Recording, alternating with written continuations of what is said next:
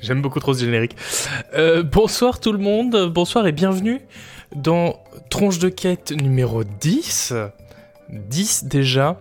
Je suis Isual, j'ai mis mon plus beau cosplay d'Hitman pour euh, vous présenter cette émission sur la montée de niveau, les feuilles de perso, les choix, les conséquences, les dialogues, les combats au tour par tour évidemment. Euh, voilà, c'est un, peu notre safe space à nous qui aimons euh, euh, les jeux de rôle PC, qu'ils soient modernes ou à l'ancienne. Et, et, on va prendre le temps de réfléchir ensemble, de se poser des questions, de discuter tranquillement et ce soir de lire beaucoup d'articles. Je vous explique ça juste après. Déjà, bah, merci d'être là aussi euh, nombreux et merci pour vos nombreux commentaires euh, chaleureux sur Discord, sur Twitter et YouTube. Le code barre est dans mon, dans mon cou, hein. euh, je, je, peux pas me tourner pour vous le montrer, ce serait pas très professionnel du stream, quoi. Il faut toujours faire face aux spectateurs, malheureusement. The Bellotte qui a bien compris les enjeux aujourd'hui. Euh, oh là, je ne sais plus comment faire un tronche de quête, c'est terrible. Euh, les émissions, il paraît qu'il faut que je dise qu'elles sont dispo en podcast, tronche de quête du coup compris, les replays et les podcasts euh, de tronche de quête et de nos autres émissions sont sur YouTube et sur les applis compris, donc Apple Podcast maintenant. Et oui, vous l'avez dit dans le chat, c'est un délice ce son, pas du tout parce que j'ai fait un stream spécial cet après-midi pour régler mon mon son, donc tout le monde est au courant. En fait, j'ai enfin déplacé mon unité centrale qui était ici, en fait, là-dessous, sous mon bureau, à, gauche de, mes jambes, quoi. Et je l'ai déplacé euh, loin euh, vers, vers ma droite, euh, dans mon salon, en fait, pour essayer de régler le problème de soufflerie qui était sur tous les replays. C'était horrible. Enfin, même moi, quand je réécoutais des tranches de quête un peu pour voir ce que ça donnait, je, je, je pouvais pas, quoi. Les oreilles, mes oreilles saignaient. Donc euh, non, malheureusement, j'ai pas de, enfin la cuisine. Euh, vous savez, moi, je suis dans un petit appart à Paris. Hein, j'ai pas le, je ne vis pas dans un palais comme Agbou, donc euh, je n'ai pas une cuisine séparée. Mais du coup, le PC est un peu plus loin que prévu, et même maintenant, c'est même par rapport à ce que ce sera, il est plus proche puisque j'ai dû le rapprocher un peu parce que j'ai pas encore reçu tous mes câbles, donc euh, en fait je suis obligé de brancher quand même mes écouteurs dessus. Et donc ils sont, euh, vous voyez le fil est très tendu, donc j'ai rapproché le PC un peu, comme ça je pourrais faire comme ça pour écouter les, bandes annonces en même temps que vous. Euh, mais en vrai, sinon, je pourrais le, pousser un peu plus loin quand j'aurai reçu demain, du coup, une rallonge d'écouteurs. Mais du coup, euh, normalement, ça devrait aller beaucoup mieux au niveau du son quand même. Euh, vous devriez plus avoir de bruit de soufflerie, plus de sifflement et tout. Alors, j'ai pas changé de micro, donc c'est pas non plus euh, un murmure ASMR dans vos oreilles. Mais, mais ça devrait aller quand même. N'hésitez pas à faire des retours sur le mixage audio, les niveaux sonores et tout pendant l'émission. On pourra réajuster. Du coup, aujourd'hui, c'est une émission un peu spéciale parce que figurez-vous que j'étais malade. Donc, on a sauté euh, un épisode, l'épisode de février en gros. Peut-être un peu celui de mars aussi. Enfin, là, ça compte comme. Euh, c'est tous les mois et demi, tranche de 4, donc on a sauté vraiment qu'un épisode. Euh, et voilà, j'avais le Covid, et donc j'ai raté un peu le moment où j'aurais pu faire un tranche de quête, et puis après il y a eu le bouclage et tout, donc voilà, j'en fais un maintenant. Du coup, c'est émission spéciale rattrapage de l'actu, et donc euh, l'actu, vous imaginez bien que la liste est longue. Et surtout aussi, euh, on va faire un spécial Bonne Feuille. Donc Bonne Feuille, c'est la rubrique où on lit un article tous ensemble. Euh, et on va... en fait, à chaque tronche de quête, il y a tellement de choses dont on parle, tellement de jeux qui, font l'actu, etc., que j'ai jamais le temps de passer le tranche de quête, de passer le, le bonne feuille. Waouh, ça va ça va être incroyable cette émission. Euh, du coup, euh, Bonnefeuille, c'est le nom personnage d'Harry Potter. Oui, c'est ça. C'est celui qui fume du shit euh, à, Poudlard. du coup, on va, faire une émission spéciale pour essayer un peu de réduire la pile d'articles que, que j'ai dans, dans, le backlog à lire avec vous. Je crois que j'ai prévu pas moins de 5 articles au total à lire avec vous. Alors il y en a des très courts, d'autres des un peu plus longs, il y a des thématiques, vous allez voir, ça va très bien se passer. On va se cultiver ce soir exactement. Et du coup, voilà, on va pas. Euh, enfin voilà, c'est un choix. Je me suis dit, on va pas parler du jeu du moment, on va pas faire de rétro et tout, on va faire spécial article. Et comme ça, enfin, on parle des articles que j'ai mis de côté, quoi. Mince. faut fêter l'édition 10 de 30 jeux 4 avec par exemple une réédition de certains livres sur Fallout. Je suis bien d'accord. Donc voilà, euh, là on se rattrape vu qu'on n'avait jamais le temps avant et on lit plein de trucs. Alors, du coup, le programme. C'est qu'on va commencer par, euh, évidemment, par l'actualité du jeu de rôle PC. Bah oui, vous le savez.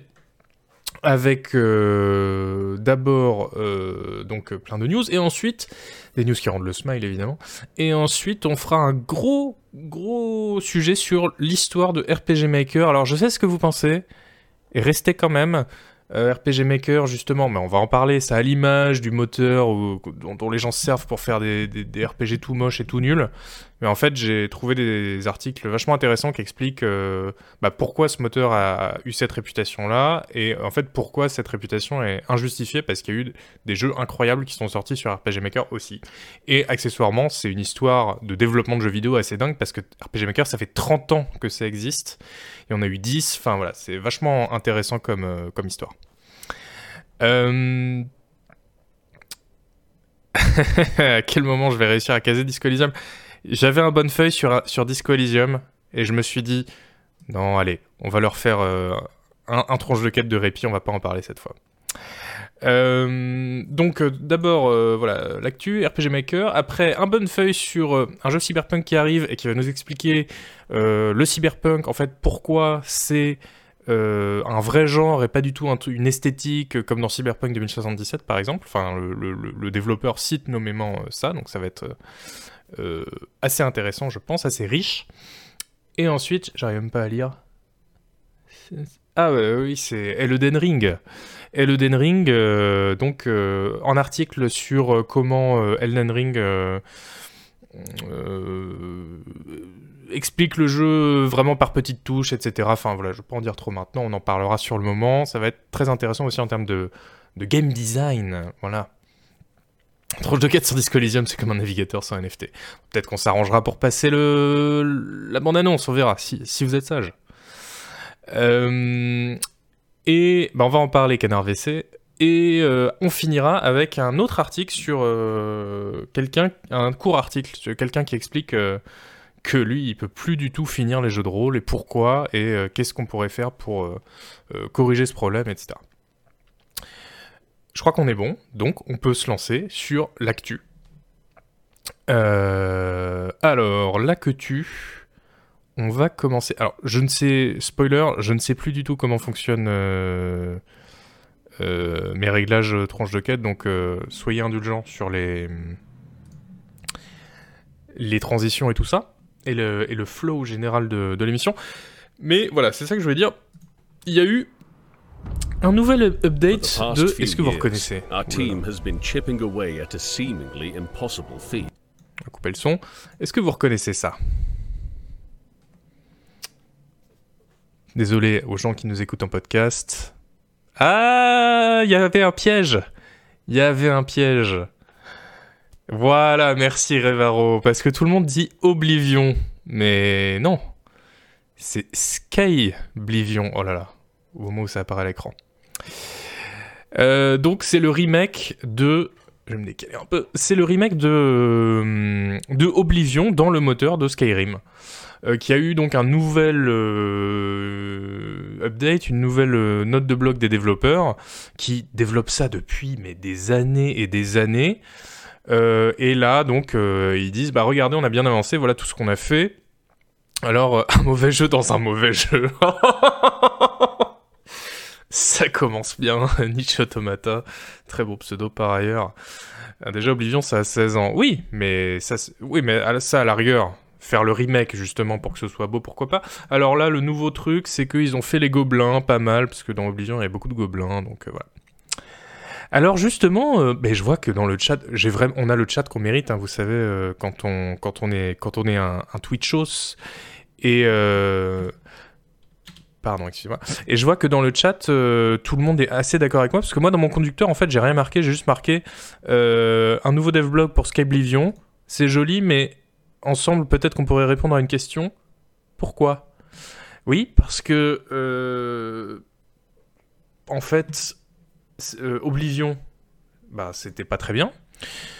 pourquoi pas? Mais euh, justement, Revaro, il y a des mecs qui sont prêts à, mettre des milliers et des milliers d'heures de travail, parce que faire un mode comme ça, c'est un travail mais titanesque, colossal, enfin, qu'on ne peut que, respecter mais ils l'utilisent pour refaire le remake du, du sans doute le pire Elder Scrolls euh, dans un moteur qui, en plus, oui, certes, est beau, euh, c'est le moteur de Skyrim, c'est cool, mais en fait, c'est aussi un moteur qui va être obsolète très très vite puisqu'il y a le nouveau Elder Scrolls qui va sortir. Donc est-ce que à ce moment-là, ils, ils, se diront ah ok non, on prend 6 ans pour le refaire dans le nouveau moteur. C'est le c'est le Elder Scrolls préféré de plein de gens, meilleur quête que Skyrim, j'imagine. Ah, c'est. Alors peut-être, hein, moi je. Vraiment, là, je, je, prends toutes les, toutes les options, toutes les hypothèses. Mais euh, le problème de Skyrim, de, de Oblivion, c'est que l'écriture par rapport à Morrowind, c'était en chute libre. Et puis il y avait d'autres problèmes, hein, le level scaling, on se rappelle, euh, euh, la quête principale, effectivement, et puis plein d'autres trucs. C'est celui-là où on pouvait mettre des coups de pied. Non, ça c'est. Euh, ah, le, Arcane, comment il s'appelle? Euh... Oh là là, Dark Messiah, merci Oli. Moi j'ai fait un article dessus il y, a, un an et demi, mais tout va bien. Donc euh, voilà, bon bah écoutez, ça existe. Je vois que dans le chat tout le monde se dit pas ah oui on a hâte. Euh, moi non plus, je me dis bah je suis content pour vous euh, vraiment les gars d'avoir réussi à faire votre votre jeu de rôle comme ça, enfin d'avoir fait votre mode, d'avoir avancé, votre mode a l'air bien. Mais en fait, euh, sinon faites un, faites, faites un, vrai jeu. Sinon, en fait, faites votre propre euh, histoire surtout parce qu'on se rappelle, il y a des super total conversions pour euh, pour Skyrim. Voilà, exactement. JB qui dit justement Enderal. J'avais fait un article dans Canard PC il y a, il y a plusieurs années. Enderal, donc c'est des mecs qui se sont dit on va prendre le moteur de Skyrim, on va faire un autre jeu de rôle avec et c'est super bien. Donc voilà, je vous encourage à, googler. Ça s'écrit E-N-D-E-R-A-L, ça se joue gratuitement, donc allez-y. Oh là là, Kabuka, 13 minutes de retard, t'as un mot de tes parents, j'espère Parce que là, c'est ça va pas. Hein. Kabuka, pendant deux mois, euh, elle me dit Ah, j'ai trop hâte à tranche de quête et tout, et puis au final, elle vient pas. Voilà, super, bravo. Euh, merci Clem2K qui a offert plein d'abos et qui lui aussi euh, attend beaucoup les, les tronches de quête, je le sais. Merci beaucoup. Euh, du coup, voilà, ça c'était Scablivion. On va pas. Enfin, c'est intéressant de savoir que ça existe. On va pas rester dessus 3000 heures de plus. Hein C'était pas spécialement. Pas spécialement la peine. J'ai une excuse, de jouer à un CRPG. Mais, si c'était Oblivion, attention, ça compte pas. Hein.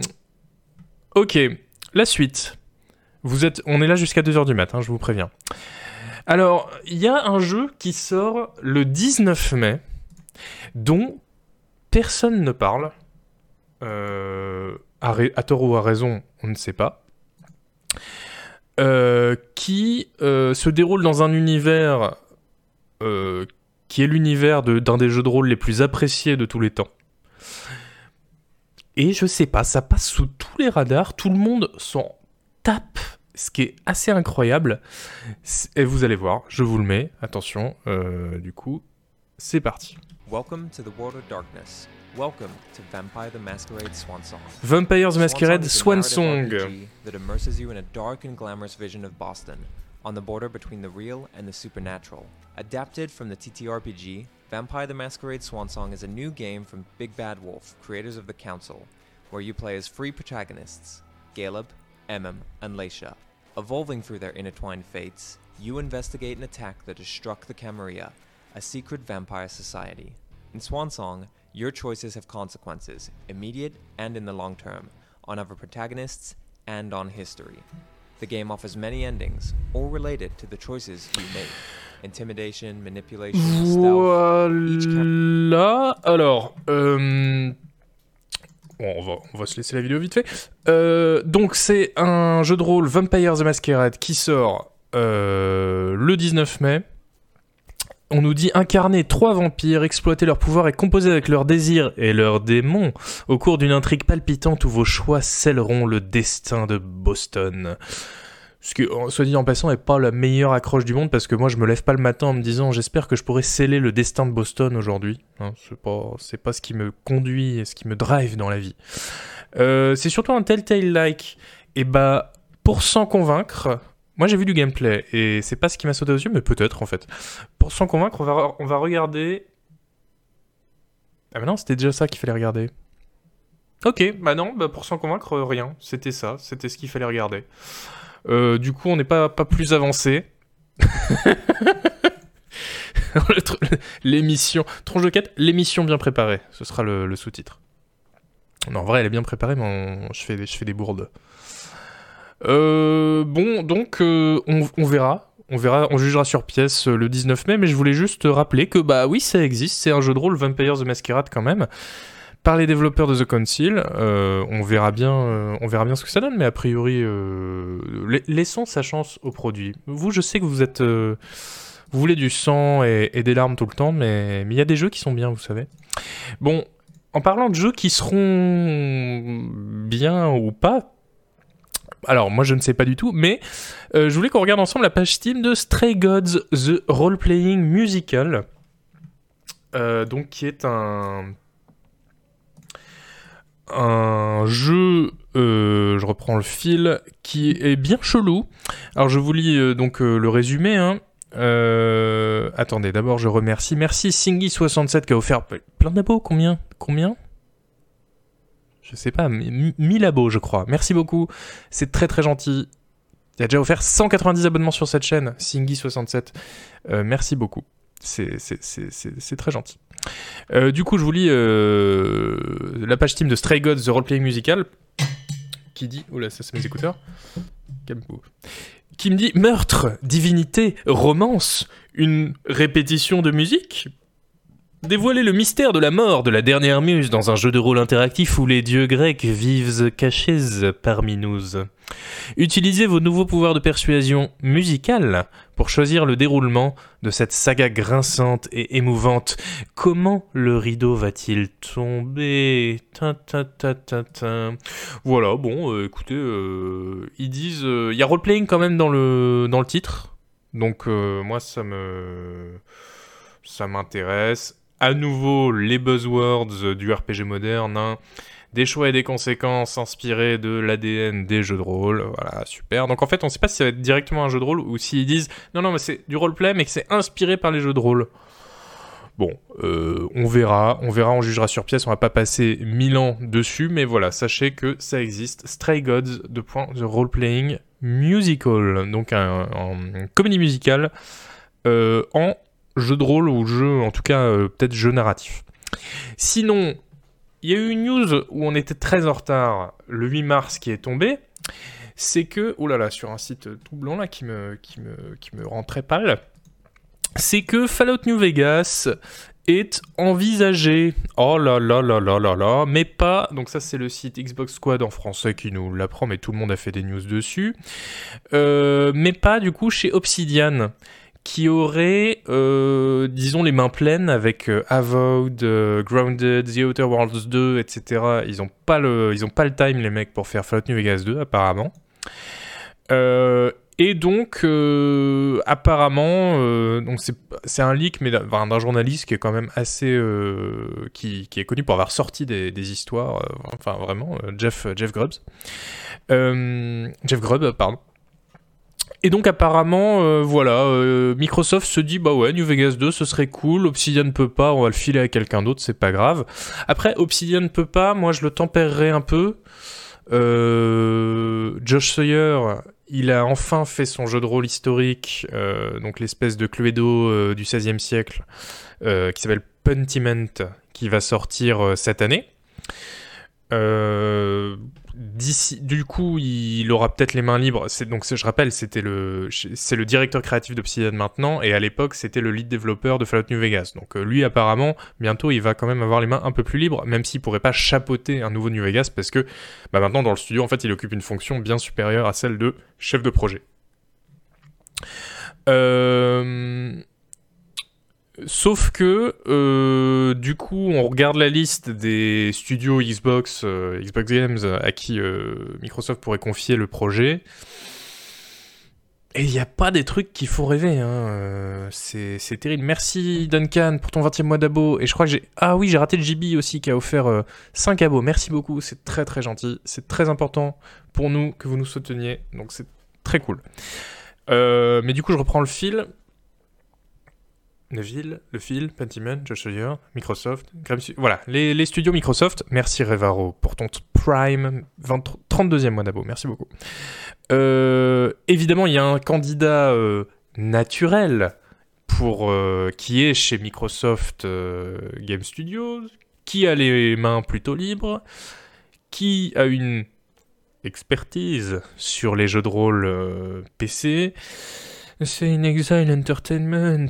Wouhou. Alors, euh, je suis évidemment ravi euh, de, cette, euh, de cette nouvelle. In Exile sur du jeu en vue FPS. Mais. Alors, effectivement, est-ce que ce serait un- une vue FPS Est-ce qu'on peut faire une suite à Fallout New Vegas, un jeu en 3D, en vue isométrique? C'est vrai que c'est une question qui se pose. Ce serait peut-être un peu violent. Je pense qu'effectivement, une suite à New Vegas, t'es obligé de la faire en vue FPS. Et effectivement, pour ça, Obsidian a beaucoup plus d'expérience que, euh, que vu que eux, ils ont fait euh, The Outer Worlds, ils font Avowed, alors qu'In Exile a juste fait The Bard's Tale. Donc, euh, voilà. Et In Exile, alors moi, mais la perspective d'un nouveau New Vegas par In Exile, mais bah, on, arrête, on arrête de quête, en fait. Voilà, comme ça, j'aurais pas à faire d'émission dessus. Voilà, ce serait, ce serait d'une, d'une atrocité. Enfin, après, je sais que c'est une opinion, euh, c'est ma unpopular opinion des jeux de rôle. Je sais que tout le monde adore In Exile, tout le monde adore Wasteland 3. Euh, moi, ça me sort par les yeux. euh, je trouve ça mal écrit, mal designé, moche, mal rythmé, avec des combats nuls. voilà, ça ne va pas. Qu'il se limite à Wasteland 4. Voilà, c'est ça, qu'il fasse un nouveau Wasteland. euh, ce sera, je le, je le filerai à tester à, euh, à euh, voilà, il sera content. Merci Moewa qui offre 11 abonnements à la communauté. Merci beaucoup, c'est vraiment très gentil. Moewa, cœur, euh, cœur sur toi. Surtout, pourquoi pourrir une licence appréciée par beaucoup, mais pour, pour l'argent qui égale le, pognon, euh, le flambouflu. Merci Cartapus aussi qui a offert plein d'abos. C'est le festival des abos ce soir, c'est vraiment cool. Merci. En plus, moi, personnellement, ça me fait plaisir que vous abonniez pendant mon émission. Comme ça, je me dis, bah, les gens voulaient tronche de 4, ils sont contents, ils s'abonnent. Je suis, je suis, je, je suis ravi. C'est pas bien Westland 3. Bah voilà, merci. Merci.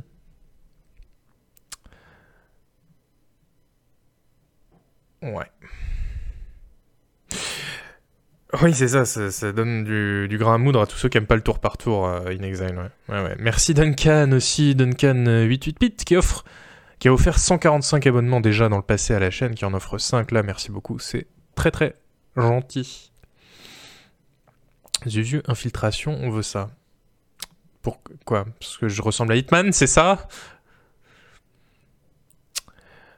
Le streamer touche un pourcentage. Ah bah un gros pourcentage de vos abos, oui oui oui. Et là c'est Canard PC, donc euh, donc c'est cool. Euh, alors, euh, donc voilà, Fallout New Vegas 2. De toute façon, il n'y a rien de concret pour l'instant, mais faut voir à qui il le file. Parce que oui, il y a aussi Bethesda évidemment chez Microsoft, mais Bethesda aussi, eux, ils sont ultra occupés, ils font le nouveau Elder Scrolls. puis je pense pas qu'ils aient envie de refaire New Vegas, ils auraient envie de faire Fallout euh, 5 à la limite. D'ailleurs, ça doit être complètement prévu. Ah, mais en, isométrique, ce serait bien. D'ailleurs, on se rappelle des. des. hum, du. Ah, comment il s'appelle ce concept artiste euh, Il y a des chiffres. Ah, je l'ai presque. Qui fait les. hum, Qui fait les, les nouveaux Fallout en, isométrique, là. Euh, voilà, Red, 4... Red 888 Guns qui fait les... Regardez. Qui fait les... les... hum, Oh là là, je vais y arriver. Les Fallout modernes euh, en vue euh, un peu... euh, Attends, j'essaye de zoomer, ça ne marche pas. Qui fait les concept art de, ce que donnerait... Bah voilà, Fallout New Vegas isométrique, lui, il l'a il fait. Il l'a fait... C'est pas un mode, hein, c'est juste une, une image d'un d'un artiste. Merci Marc Ampilami pour ton abo. J'espère. Merci Sigle Troll pour ton abo aussi. Oui, ça fait plaisir, absolument. J'espère que je rate pas trop de gens qui s'abonnent. Merci Tonton Yo-Yo aussi qui donne 5 abos. C'est très gentil. Euh, voilà, qu'est-ce qu'il a fait d'autre? Il a fait euh, ça. Donc ça, c'est... Euh, alors, si Fallout se passait dans, la, une Russie soviétique post-apo, ça c'est New Vegas. Voilà, enfin en tout cas il a fait plein de concepts. Il y en a un aussi qui est très connu de... Mais oh, non je veux pas rejoindre DeviantArt. Qui est très connu de Fallout 3. Euh, refait en, version euh, euh, isométrique. Enfin bref, tout ça pour dire que ce serait possible. Et en plus, il y a moyen que ce soit beau. Voilà, donc je vous encourage à googler si vous voulez en voir plus. Red 888 Guns sur DeviantArt notamment. Euh, voilà, donc ça c'est fait. Et maintenant on passe à euh, justement pour faire le lien avec une news dont on vient de parler parce que attention c'est une émission elle est elle est complètement elle est pleine de, trucs qui se rappellent qui font écho à d'autres choses. Il y a des liens des, des secrets à trouver. Enfin c'est un truc de malade. Donc là arriverez-vous à trouver la news dont on a parlé aujourd'hui euh, dans cette émission euh, à, laquelle ce, cette news-là fait écho, eh bien je ne sais pas. Mais en tout cas, l'an dernier, on est très en retard, il y a eu une euh, game jam dédiée à l'univers de Vampire the Masquerade.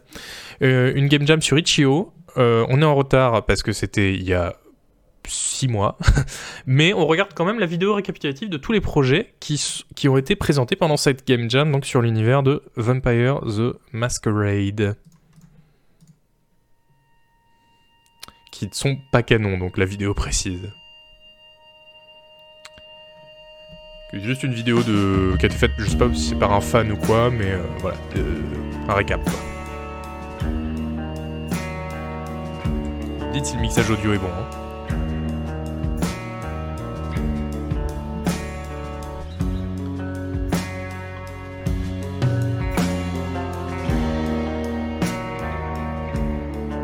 Morovion. Morovion, c'est horrible, on dirait un, plat traditionnel euh, bulgare, quoi.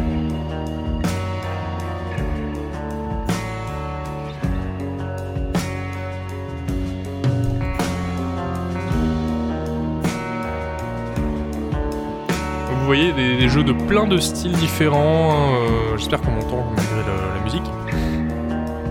Il y a des espèces de jeux bah, justement qui ressemblent à du RPG Maker ou du Undertale. Il y a des trucs en 3D, euh, il y a un jeu d'infiltration euh, en 3D. Il y a un truc qui est inspiré par Disco Elysium aussi. Il y, avait un clone de Cultist Simulator, exactement. Salut Scaliate. Voilà, donc vous voyez plein de euh, jeux différents cette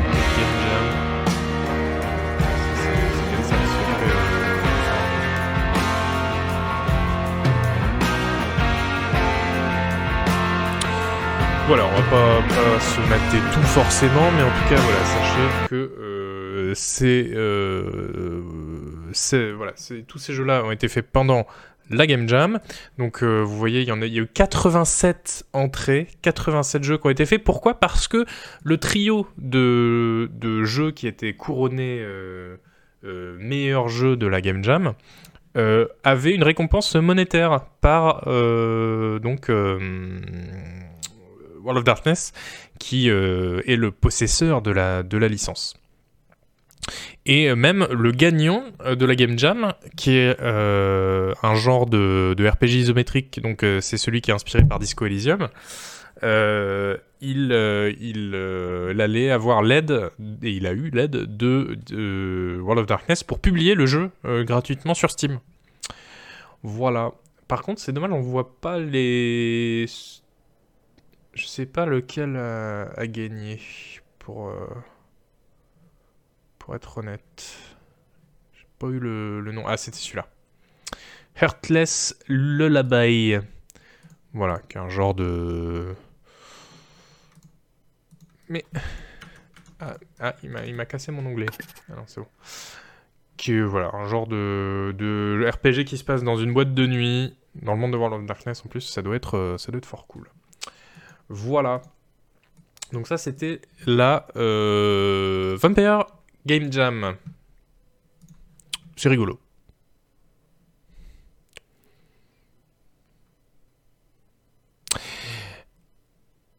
Mais je l'ai placé, c'est pas ma faute quand même. Alors, maintenant, parlons un peu d'un nouveau jeu qui est fait par euh, A44 Games, A44 Games, comme disent les États-Unis, euh, qui est le donc qui sont qui est la boîte qui a fait Ashen. Alors Ashen, je, je vous passe vite fait la page Steam. Je sais pas si vous vous rappelez. Euh, c'était un jeu comme ça avec une DA, avec des personnages euh, qui avaient pas vraiment de visage. Voilà, ça, on se rappelle très bien. Je sais pas si vous ça, vous, ça fait écho. Euh, moi, je me rappelle y avoir joué pour le boulot. Mais bon, c'était pas, pas, pas magique. Hein, on va pas se, se, mentir, même si c'était quand même assez beau. Voilà. Ça ressemble un peu à, moi, ça m'évoque un peu la DA de du premier jeu des mecs de du, du studio fait Sifu. Euh, c'était quoi leur premier jeu déjà? Bon, vous me direz dans le chat, mais ça, ressemble un peu, je trouve. Et donc euh, maintenant, ils ont annoncé un nouveau Absolver. Voilà, merci, Absolver. Et donc euh, maintenant, ils ont fait un nouveau jeu, donc pas du tout les devs de Absolver, mais les devs de HN, qui sont pas les mêmes. Un jeu qui s'appelle Flintlock The Siege of Dawn. donc, je vous montre le trailer.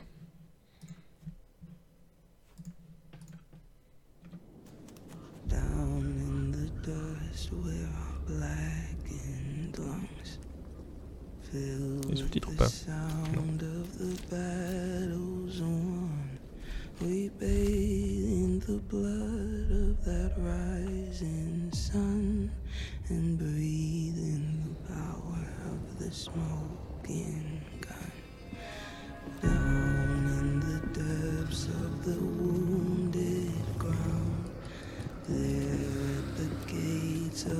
Golden crown.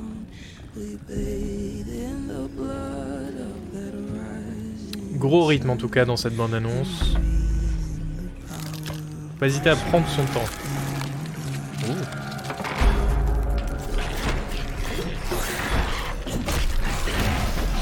Ça a l'air vraiment dans le même style que HN. des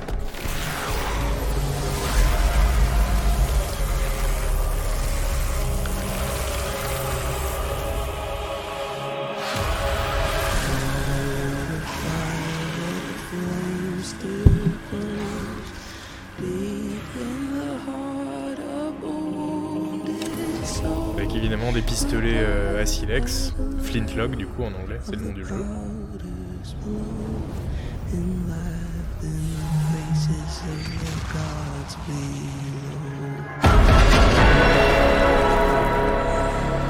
Bien, euh, c'est pas le trailer le plus rythmé de la Terre, euh, mais Attendez, je vous lis un extrait de la description officielle Steam du jeu. Donc Flintlock the Siege of Dawn, je le rappelle. Triompher d'être surpuissant, défier les dieux, maîtriser un système de combat exigeant mais gratifiant, ça c'est bien, qui associe hache, arme à feu, magie et plus encore. Il n'y a pas d'épée, il n'y a que des haches dans ce jeu, c'est assez marrant. Euh, de puissants combos et exprimer votre créativité à chaque rencontre. Ça, très bien pour le système de combat, enfin encore une fois, on, jugera sur pièce, mais, pourquoi pas. Salut Takuen ça va et toi? Euh, Dominer un vaste champ de bataille, explorer un dangereux monde ouvert, survoler les sables du désert, aventurez-vous dans des ruines labyrinthiques, et percez les secrets que recèle la gigantesque cité de l'aube, tout en recrutant des alliés pour vous appuyer lors de l'ultime siège contre les dieux. Voilà, bah écoutez, ça sortira cette année, donc euh, on va pas passer trois ans à attendre ce jeu euh, de toutes nos forces. Euh, mais voilà, on sera vite, assez vite fixé. Monde ouvert et quel nom pour moi? Oh, Bah, faut pas être aussi radical, c'est, ça peut être bien, comme pas bien, les mondes ouverts. Voilà. Les mystères les plus secrets, exactement. Et déjà dans tout ça dans Caves of Cud. Oui, bah on fait plus, on fait plus de jeux vidéo, alors voilà. Ah ben justement, Kaboka, on va en parler après, et tu le saurais si tu avais été là dès le début et que tu avais écouté le sommaire. Bon, en tout cas, voilà, euh, vous jugerez sur pièce. Beaucoup plus intéressant, euh, en tout cas. Bah. Oui, beaucoup plus intéressant. Bah, J'ai cru que je m'étais gouré de mes anglais. Euh, je voudrais vous parler de The Sum. Et je pense que vous n'avez fait pas forcément, vous ne savez pas forcément de quoi il s'agit. The Sum, c'est un, un mode québécois. Écoutez bien. The Sum, S-E-U-M, bravo. C'est un mode québécois pour Fallout Tactics. Qui s'appelle en VF Nous aurons. Et c'est un mode qui était. Donc, déjà, mode québécois. Fallout Tactics, qui était jouable dans une galerie d'art. Car c'est un mode politique et anarchiste. Et sur ce, je vous laisse. Enfin, on va se regarder un peu la petite vidéo pour se convaincre que on, comprend rien.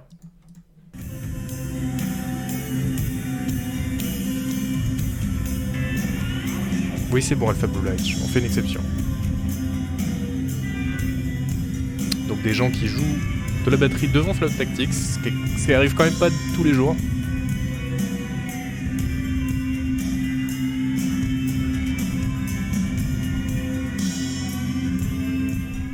The apocalypse was the sum of all anticipated catastrophes. Alors, ils ont refait l'interface en moche. Climate change, nukes, disease. The surviving inhabitants of Canada and the Ce qui est un northern peu parts dommage, of moi the j'aurais US gardé l'interface organized quand même. themselves according to a mix of anarchistic, aboriginal, and nomadic ways of living. The Sum is an RPG made by the French-Canadian artist Hugo Nadeau, who has this very early 2000s vous looking tout après, hein. high-concept web page. The project received support from the Canada so if it is your wish to experience this game as a conventional Fallout guy, you can. There are some badass looking portraits to accommodate something. I don't get it. We are too weak to defeat the hostile raiders, so I just make them follow me to the opposite edge of the map and then maneuver around and loot their now vacant camp. They have a work I like this display of artistic sovereignty. If you can't understand French, but you absolutely must know what the characters say, you can use your phone camera and an app like Google Lens to translate.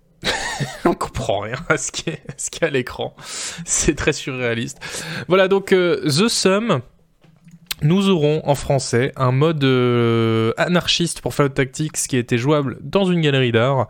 Et donc je vous explique un peu le, ce que raconte le, site officiel. hein. Merci Yemet pour ton 16e mode abo, merci beaucoup. Cette totale conversion, qui ne suit pas l'univers de Fallout, vise à donner vie à des utopies anarchistes après l'effondrement mondial. Il se déroule dans la partie orientale de l'ancien Canada et des États-Unis. Le jeu est un RPG bilingue, français et anglais, solo non linéaire. Euh, on peut l'appeler un simulateur de camping radical ou un jeu post-apocalyptique positif. Alors ça, j'adore ce concept perso. Le monde a été mis au défi par la somme de toutes les catastrophes euh, qui étaient pourtant anticipées. Les humains ont survécu et se sont organisés selon un mélange de modes de vie anarchiques, aborigènes, technologiques et nomades, principalement animés par des idées anarchistes, anti-domination, démocratie directe, liberté et autonomie. Dans le jeu, Somme fait référence à la somme de toutes les catastrophes, à un culte, à une monnaie et aux fautes d'orthographe des mots fils et soleil. Donc euh, son et sun. The Sum, version française Nous aurons, est un projet artistique créé par l'artiste franco-canadien Hugo Nadeau.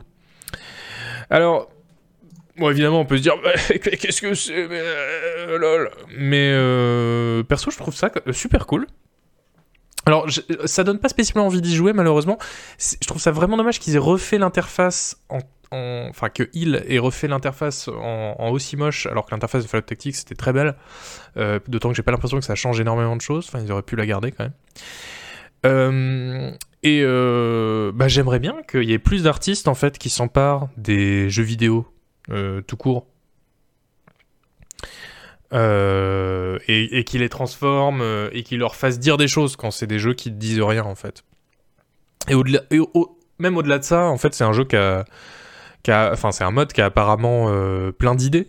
Euh, quand il dit euh, jeu post-apocalyptique positif, euh, qui a du contenu euh, politique, euh, anarchiste, euh, quand il dit on peut y jouer comme un simulateur de camping radical, voilà, il y a des choses, euh, clairement, on peut pas dire que c'est creux.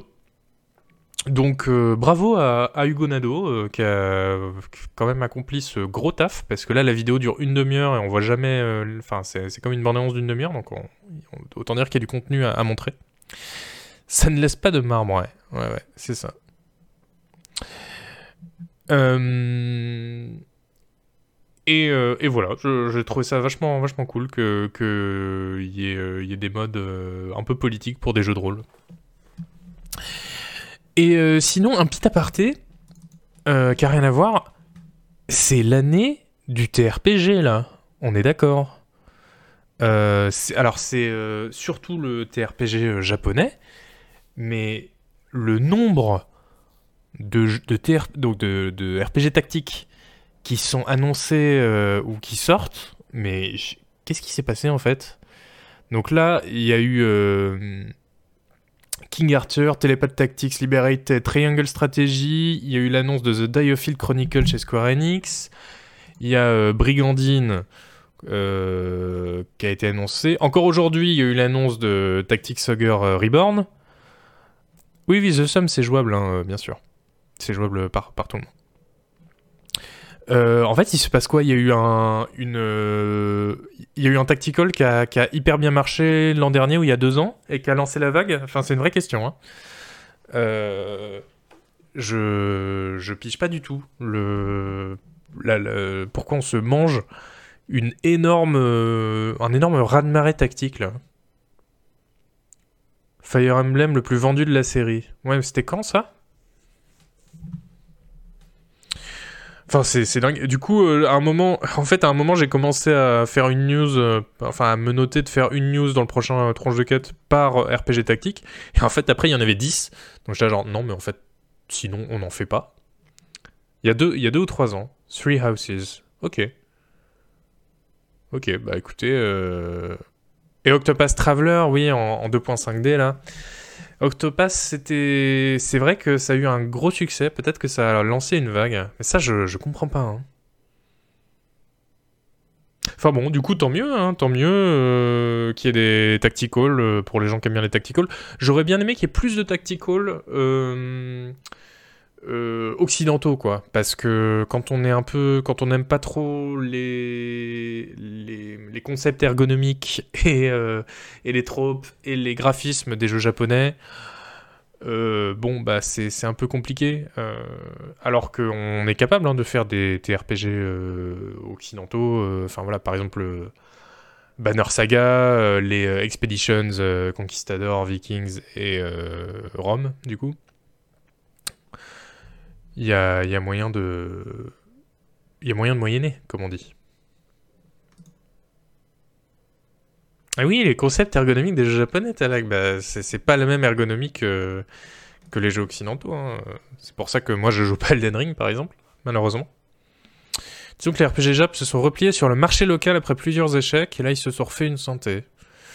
Ouais, ouais, ouais, ouais. Ah oui, mais non, non, mais c'est ce que. Mais je suis bien d'accord, Icam. Euh, il y a des exemples, mais euh, à part euh, Wildermyth et, et, un ou deux autres, il n'y a pas beaucoup d'exemples récents de dans les dans les dans les TRPG, les RPG tactiques occidentaux. Song of Conquest, oh, bah on va en parler, mais euh, c'est euh, pas rentre pas dans cette catégorie-là. Bon bah sinon voilà, euh, au moins on sait, c'est la faute à Fire Emblem sans doute et à Octopath Traveler. Oui c'est vrai que sans doute les deux combinés, c'est vrai que ça peut expliquer qu'on s'en mange une bonne dose. Sinon, bah, qu'est-ce qui est sorti récemment, hein? Qu'est-ce qui est sorti le 31 mars? Eh bah et bah c'est, le petit Weird West, évidemment. Ah bah allez, allez, on regarde. Attendez, j'arrive, j'arrive même plus. Mais aide-moi, voilà. Allez, on regarde.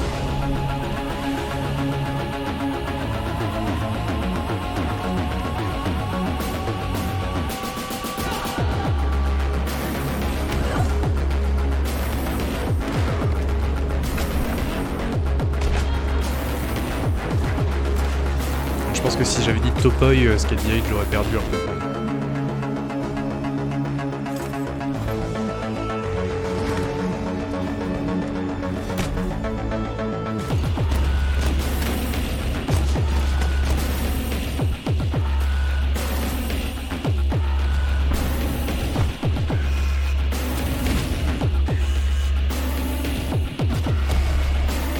Alors c'est le trailer de la bêta en l'occurrence, donc euh, parce qu'ils n'ont pas fait de trailers depuis. Pas avec du gameplay en tout cas. Voilà Weird West euh, qui Ah, euh, oula c'est pas c'est- pas ça du tout. So, qui euh, sont des hum, qui a une, im- une immersive sim hein isométrique. Bah, ça on aime. Euh, alors j'y ai pas joué donc euh, voilà je ne peux pas dire beaucoup de choses dessus mais le nul autre que le célèbre Louis Ferdinand Sebum euh, a fait un test euh, très très très élogieux dans Canard PC récemment. Merci Chacarton pour le 26e mois d'abo.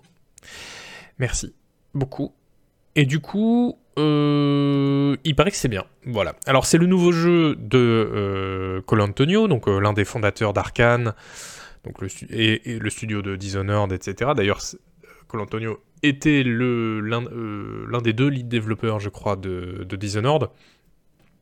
Euh, et donc après lui, il est parti d'Arkane, il a fait euh, son propre jeu, qui est donc voilà Weird West. Donc on en dit du bien. Tout le monde dit du bien du jeu en plus dans le chat, donc je ne vais pas dire que c'est pas bien.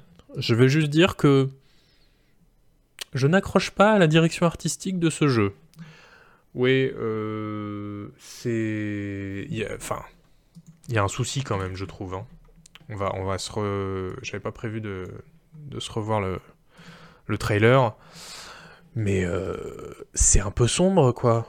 Hein Faut que je change le gamma de mon, écran pour y jouer ou quoi? C'est trop occidental.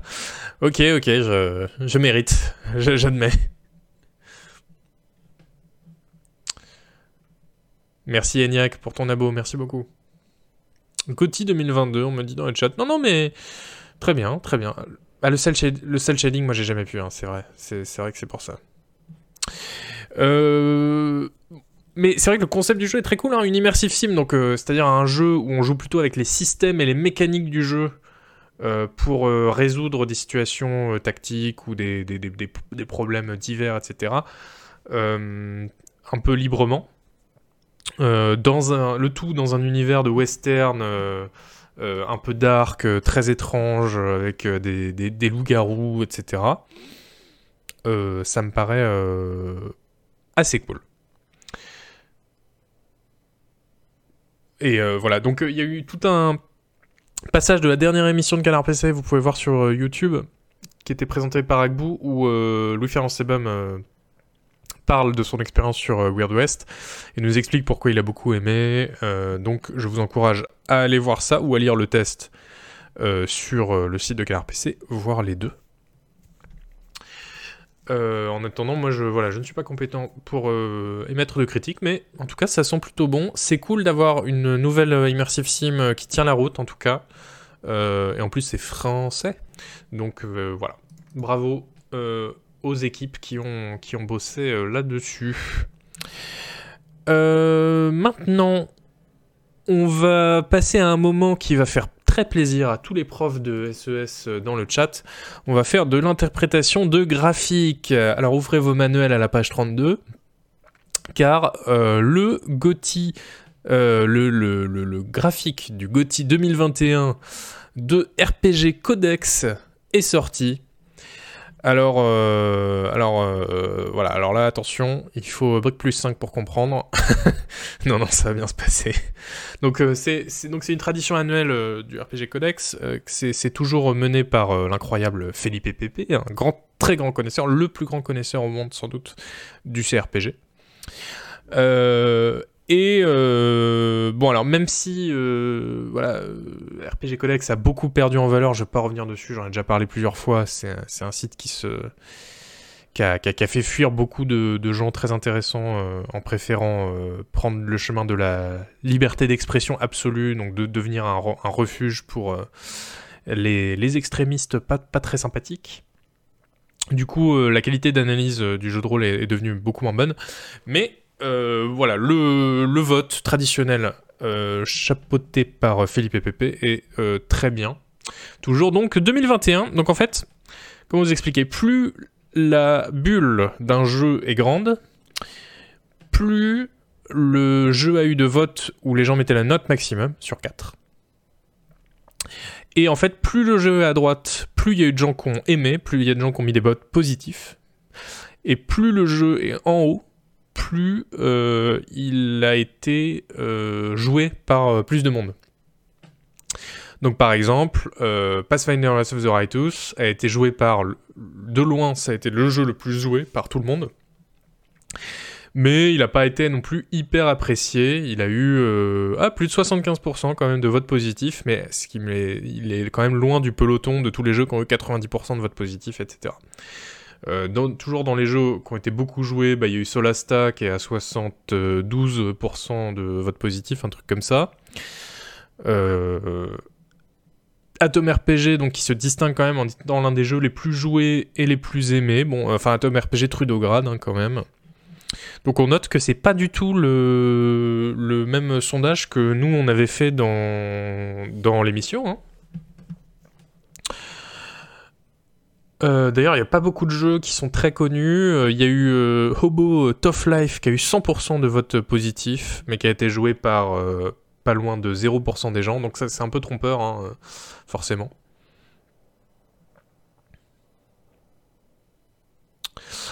Et bon, il n'y a pas grand chose à, retenir. Vous voyez, Wilder Miss, il, pris, il a pris des mauvaises reviews quand même. Euh. Ah, mais l'axe des abscisses est, troncaté. Il est troncaté, c'est pour ça. C'est très trompeur. Encased a été joué par beaucoup de gens et très peu de gens euh, finalement ont aimé par rapport aux autres jeux. Euh, donc euh, voilà, pas une, année super. Même le remaster de Genforge 1, c'est c'est pas magique. Euh, plus intéressant peut-être, c'est euh, le petit bonus du graphe que Felipe Pepe, a fait des, des des 5 dernières années. Alors là, attention, c'est du lourd. Euh, je sais pas si vous arriverez à bien voir. Mais alors là, voilà, on a tous les CRPG modernes. Oui, oui, Kabuka. Et en plus, il y a plein de trolls. Euh, par exemple, donc, sur, ce graphique des, RPG euh, qui ont eu. Euh, sur ce, sondage qui porte sur tous les jeux de rôle des cinq dernières années.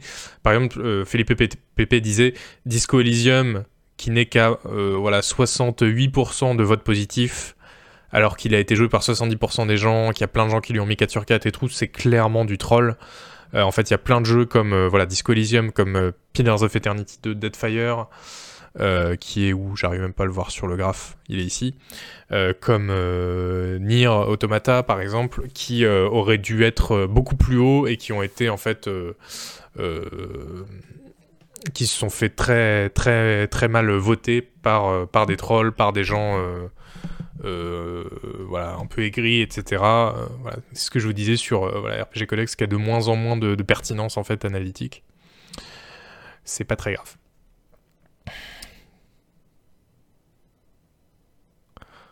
Oui, ça doit être son pseudo, hein, philosophe.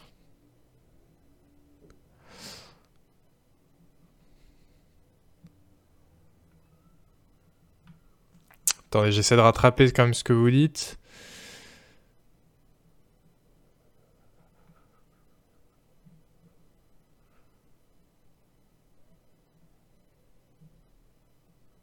Ah bah c'est non mais c'est pas juste des gens euh, euh, edgy et tout ça, c'est aussi devenu un repère de néo-nazis en fait. Ce et puis c'est pas qu'ils sont planqués au fin fond du forum, hein, c'est que t'as des emojis euh, croix gammées, enfin voilà.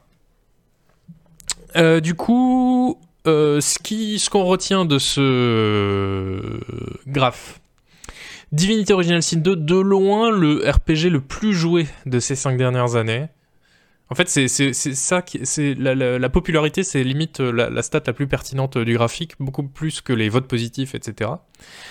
Euh, Divinity Original Sin 2, mais je pense que ça, ça pour le coup, c'est des stats assez, euh, assez euh, fidèle à la réalité de, des cercles, des amateurs de jeux de rôle, avec certaines particularités liées au codex. Par exemple, aime beaucoup les jeux Piranha Bytes, donc Elex, qui a été joué par 60% des votants.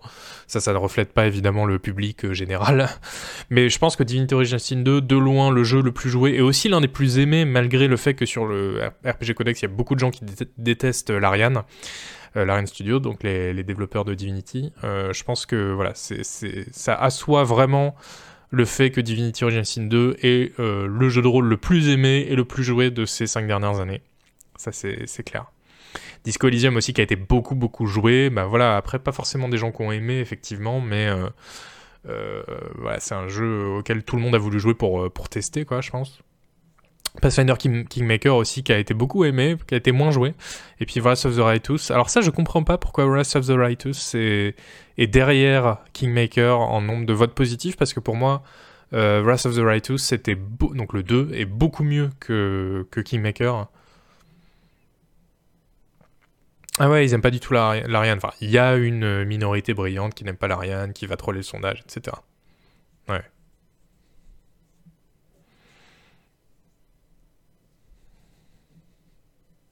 Dans la liste, il y a des jeux type Prey ou Disco Elysium qui sont pas vraiment des RPG. Bah, alors ça, tu as choisi la mauvaise émission pour euh, dire ça, parce que moi je vois pas pourquoi on devrait dire que c'est pas des jeux de rôle. Enfin, vraiment, euh, même en essayant de me dire oui, c'est vrai, euh, les arguments, non. Enfin, il n'y en a pas.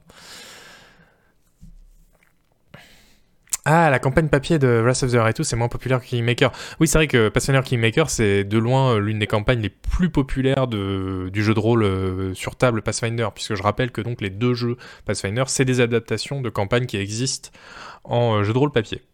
Bon, et puis pour le plaisir, on voit Cyberpunk qui est, relégué un peu en bas du classement, qui a été joué par pas mal de gens, mais tout le monde a détesté. Voilà, c'est triste. Et sinon, dans les, les grands jeux que les gens ont adoré, mais ils ont été trois à y jouer en tout, on note des jeux comme Realms of Antiquity, The Ghost Hunter, Arken Void, Jupiter Hell, ça on en a parlé dans Canard PC, c'est un genre de Doom-like euh, en isométrique. Yakuza Like a Dragon, The Dungeon of Nullbug, donc encore un TRPG, mais occidental là pour le coup. The Chronicles of Myrtana Arcolos, je sais pas ce que c'est, je crois que c'est un mode. Voilà, ce genre de jeu. Bon, bref, en tout cas, c'était euh, intéressant de, regarder euh, une, compilation euh, comme ça de, de la popularité des, des, RPG récents. Les devs de Pathfinder ont dû dire un truc du genre les humains sont égaux et se faire troller par la communauté néo-nazie. Oui, bah.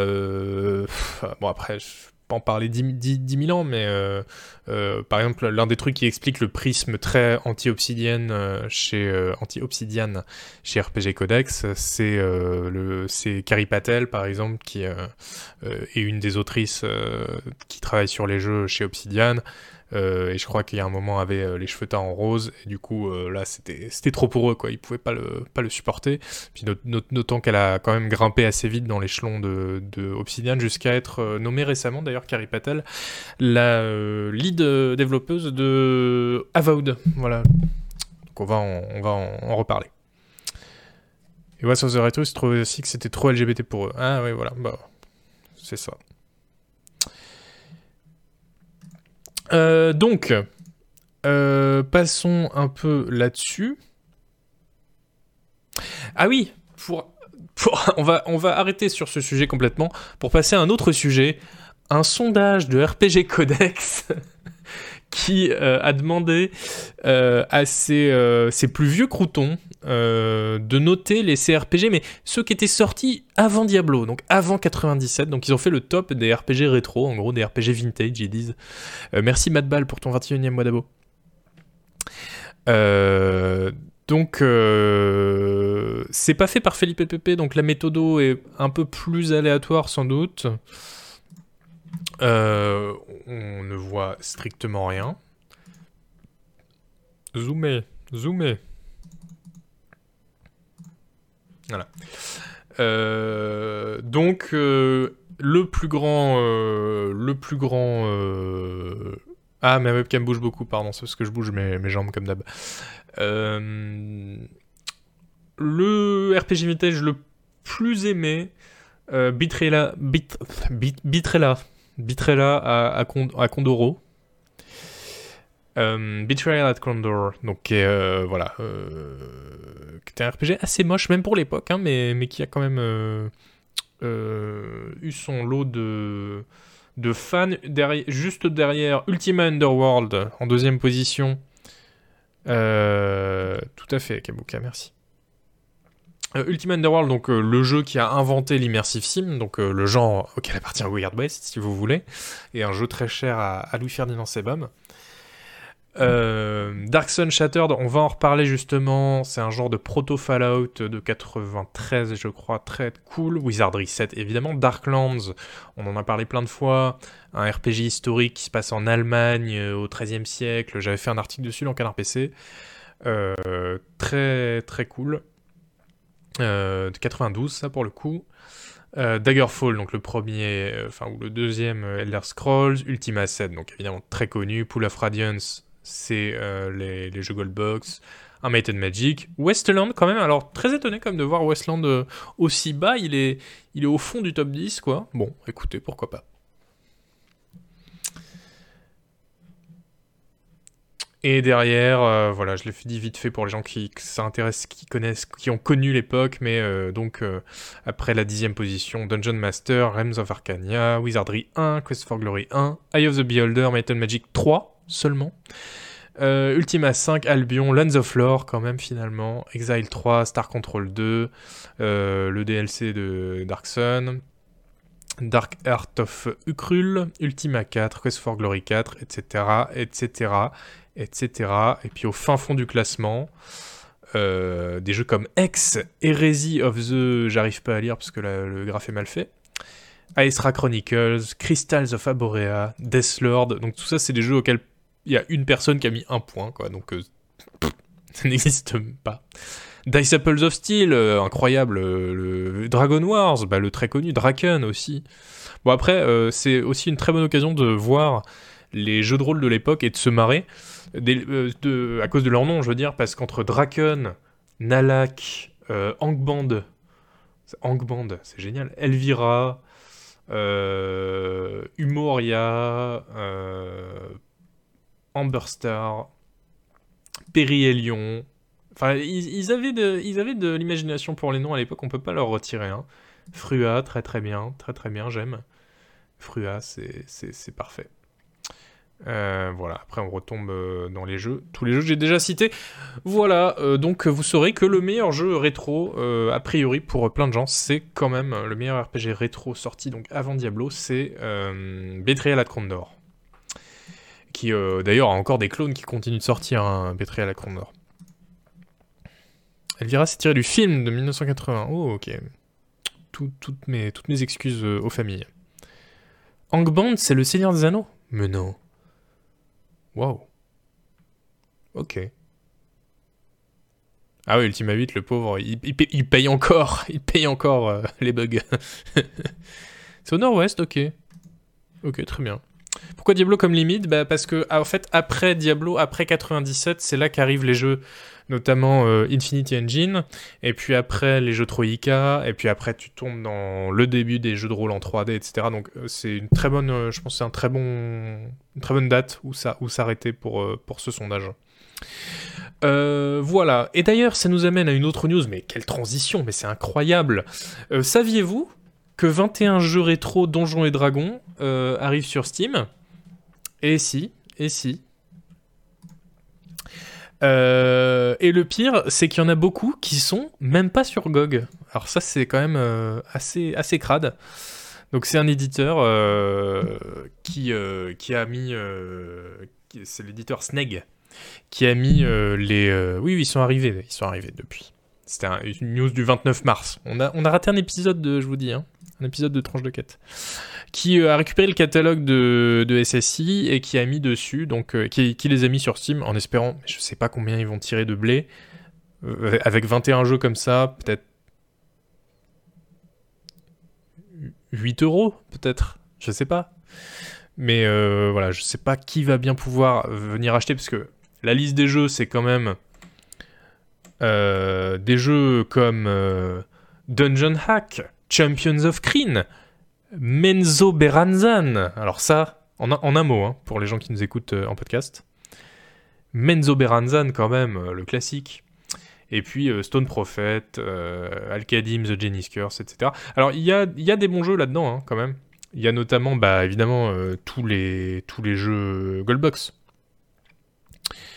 En fait, enfin, est-ce qu'il y a les jeux Goldbox? Oui, oui, il y a les jeux Goldbox. En fait, pour les gens qui, qui, ne, qui, ne connaissent pas, en fait, tout ça, c'est pas mal des best-sellers des, de SSI, donc Strategic Simulations Inc., qui était le, le, le studio de jeux vidéo qui a raflé en fait la licence Donjons et Dragons auprès de, TSR quand euh, il y avait enfin voilà, quand, euh, quand ça commençait. Donc c'est eux qui ont eu, euh, à partir de 87, qu'on été les seuls à faire exclusivement des jeux officiels Donjons et Dragons. Et donc ils en ont fait une, une trentaine, et ça a donné donc bah, par exemple les jeux Goldbox, donc Pool of Radiance, etc. Et, et, voilà. Et donc, alors dans la liste, je pense qu'il y a des jeux de merde, vraiment. Alors là, je, les connais pas tous, mais voilà, je pense que ça va être euh, un vrai problème euh, si vous voulez y jouer. Mais il y a aussi des très bons jeux. Euh, par exemple, bon, évidemment, les Pool of Radiance, Eye of the Beholder, c'est pas trop mal.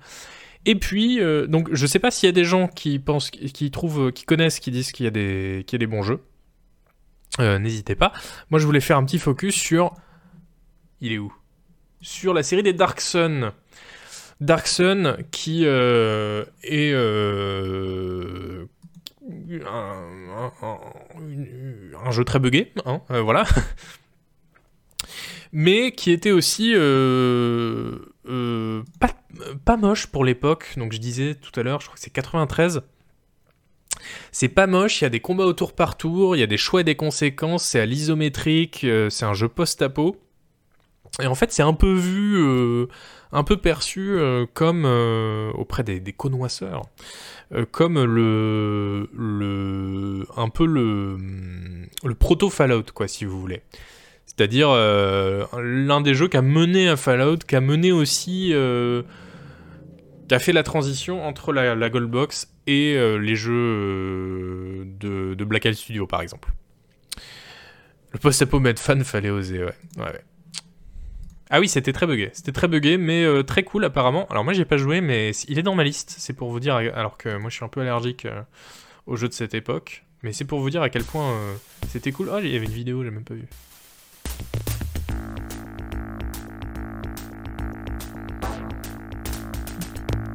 Que la bande son vaut le détour.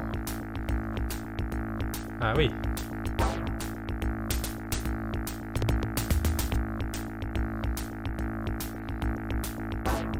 très belle bande son. Hein.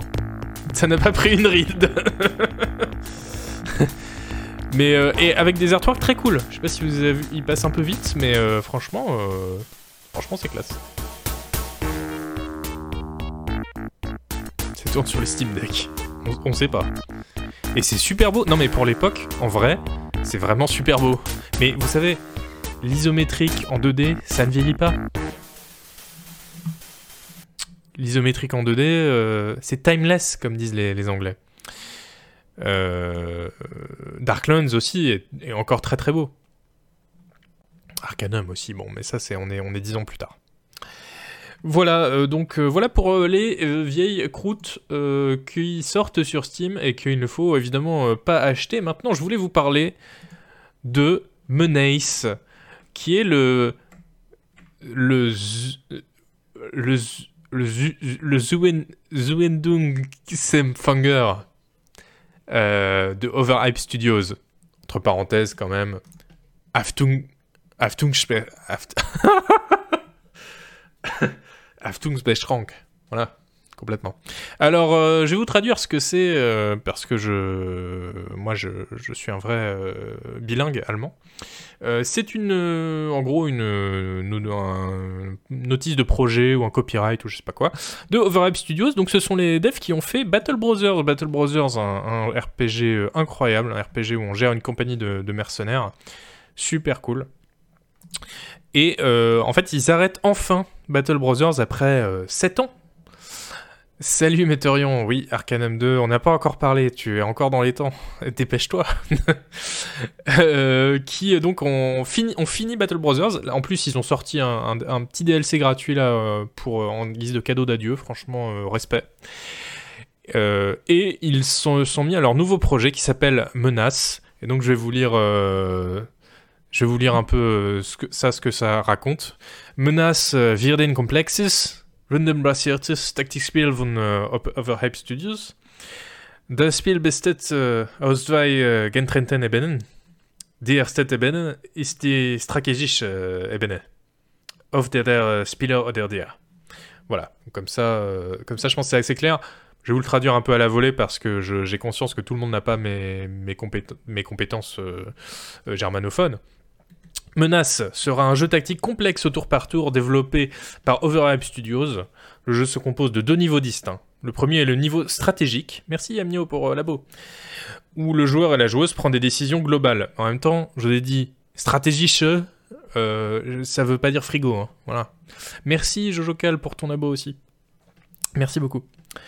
Euh, le premier est le niveau stratégique où le joueur et la joueuse prend des décisions globales. Le deuxième niveau est celui des combats au tour par tour qui se déroulent sur une carte tactique. Oui, bah c'est Battle Brothers, quoi, c'est bon. Euh, le jeu est créé dans Unity et présente des graphismes 3D modernes sur la base de l'expérience acquise lors des développements précédents. Le contenu du jeu est en partie généré de manière procédurale tout en étant développé élargi par des nouveautés des mécanismes supplémentaires, blablabla. Grande liberté de joueur, chaque joueur et joueuse a ainsi une expérience de jeu individuelle, les factions présentes dans le jeu ont des caractéristiques et des capacités fondamentalement différentes, il convient de souligner la complexité et la diversité de l'IA qui confère aux factions un caractère, une crédibilité et une ambition propre grâce à un comportement et des approches stratégiques et tactiques propres. Incroyable. Donc voilà, donc en fait, il, tout ça pour dire qu'ils sortent un nouveau, euh, un nouveau Battle Brothers, euh, qui ne s'appelle pas Battle Brothers. Euh, et, euh, et c'est plutôt cool, en fait. Parce que c'était très bien, Battle Brothers. Euh, donc, ah, il y a juste un truc qui m'a gêné. Je sais pas si vous l'avez saisi au vol. Le jeu est créé dans Unity et propose des graphismes 3D modernes. Non, non, non, non, non, non, non, non, non. Alors ça, les graphismes 3D modernes, je... Non merci. Voilà, rester en 2D, comme on le dit, la 2D ça ne vieillit pas alors que la 3D c'est moche dès le jour de la sortie. Enfin, non, n'allez pas vous perdre dans des graphismes en 3D comme ça, c'est pas possible. Bon. Après, on peut se dire au moins ça veut dire que les persos auront des pieds, hein, puisque dans Battle Brothers, comme l'artiste ne sait pas dessiner les pieds, euh, les persos sont coupés à hauteur du torse. c'est une... vraie histoire. Enfin, je sais pas si c'est parce que l'artiste sait pas dessiner les pieds, mais en tout cas, voilà, personne n'a de jambes dans Battle Brothers, c'est assez drôle. Euh... Si, Battle Brothers, c'était une œuvre d'art en 2D, si. Si, Vandal. Ah bah si, complètement, c'était magnifique, Battle Brothers. Ah non, non mais attendez... Euh... C'en est trop, on va, juger sur pièce, quand même. Regardez ça, là, c'est magnifique. Oh là là, la finesse de ces... Vous voyez pas parce que c'est... Hmm, je peux pas zoomer euh, de ouf. Mais la finesse de ces graphismes, franchement, c'est... Non, non, mais sans déconner, c'est, il y a un niveau de détail en plus qui est assez dingue. Sauf au niveau des pieds, effectivement. Mais ça, mais il faut... Là, on peut parler de renard, je pense. Hein. Voilà, je vous zoome pour vous, parce que je sais que vous êtes bigleux. Quand même, c'est. Vous imaginez quand ils vont remplacer par des modèles en 3D euh, dégueulasses là? Ah non, c'est pas possible. Faut pas mettre War à côté. Ah bah non, j'espère bien pour War ouais. non, ça je suis, bien d'accord. Je sais pas si on a voulu dire la même chose, mais, on, on est tous les deux d'accord avec cette phrase. Le radar numérique, les NFT arrivent. On dirait la famille de Jason Statham. Putain, j'avais jamais remarqué, mais oui. Ah, c'est fou.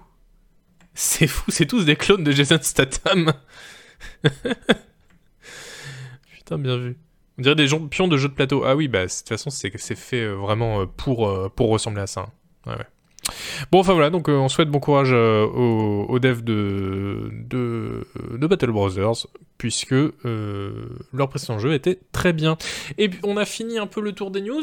On va, euh, je vais vous faire un peu les news en vrac, euh, vite fait. Donc Avowed, on en parlait, c'est le Skyrim Killer de Obsidian, donc le, leur jeu de rôle qui est censé être euh, un nouveau Skyrim, quoi, qui va tuer Skyrim. il a été, enfin, il n'a pas été repoussé parce qu'il n'était pas annoncé, mais en tout cas, il devrait sortir début 2023. Voilà, donc on n'aura plus si longtemps que ça à attendre, surtout pour euh, voir aussi à quoi le jeu va ressembler, puisque euh, pour l'instant on a vu genre une image de gameplay. The Outer Worlds, ça a bien killé Fallout. Non, The Outer Worlds, c'était le The Outer Worlds killer. il s'est tué lui-même quand il est sorti. Euh, du coup, bah, peut-être à l'E3, là, on verra un peu de Avowed, puisque voilà, début 2023, bah, a priori, la, sortie. Encore une fois, de toute façon, c'est pas complètement confirmé, mais on verra.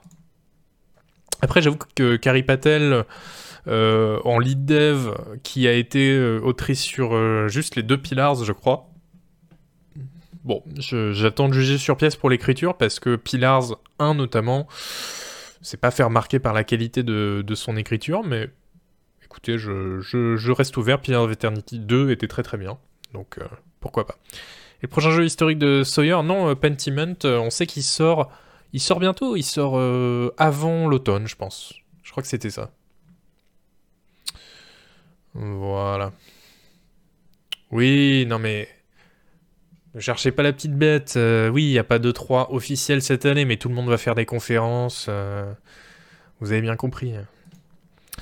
Euh, Underrail aussi a eu droit à sa dernière grande euh, mise à jour. Adieu Underrail, petit ange parti trop tôt, et pour une fois c'est vrai.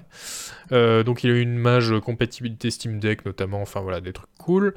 et maintenant du coup les devs vont enfin, parce que ça fait depuis, ça fait 7 ans encore, ils vont enfin se concentrer sur 7 ans qu'il est sorti. Et là ils, vont, ils disent bon maintenant c'est bon, on se met vraiment à 100% derrière le développement du moteur euh, Infusion, euh, le moteur euh, qui servira en gros à Underrail 2, si vous voulez. Et pourquoi pas? Alors le problème, pareil, c'est qu'il y aura de la 3D. Et les premières images des persos d'Underrail en 3D, mais c'est... Ah mais, mais d'ailleurs, je vous ai pas mis la news parce que je me suis dit, non, ça vaut pas le coup, mais vu que vu que vu que vous avez dit non, mais euh, franchement, euh, pourquoi pas euh, Battle Brothers en 3D, voilà. Alors c'est où?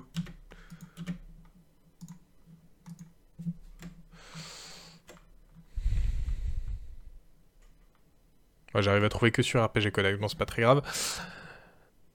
Voilà. Ah bah elle est belle votre 3D, hein. Franchement, euh... oui, pardon pour la caméra. Mais vous avez raison de, me dire. C'est magnifique. Moi je vois ça, je me dis, euh, ça c'est vraiment un look qui va, qui va tenir le test des âges. Mais en 2D c'était moche déjà. oui, bah...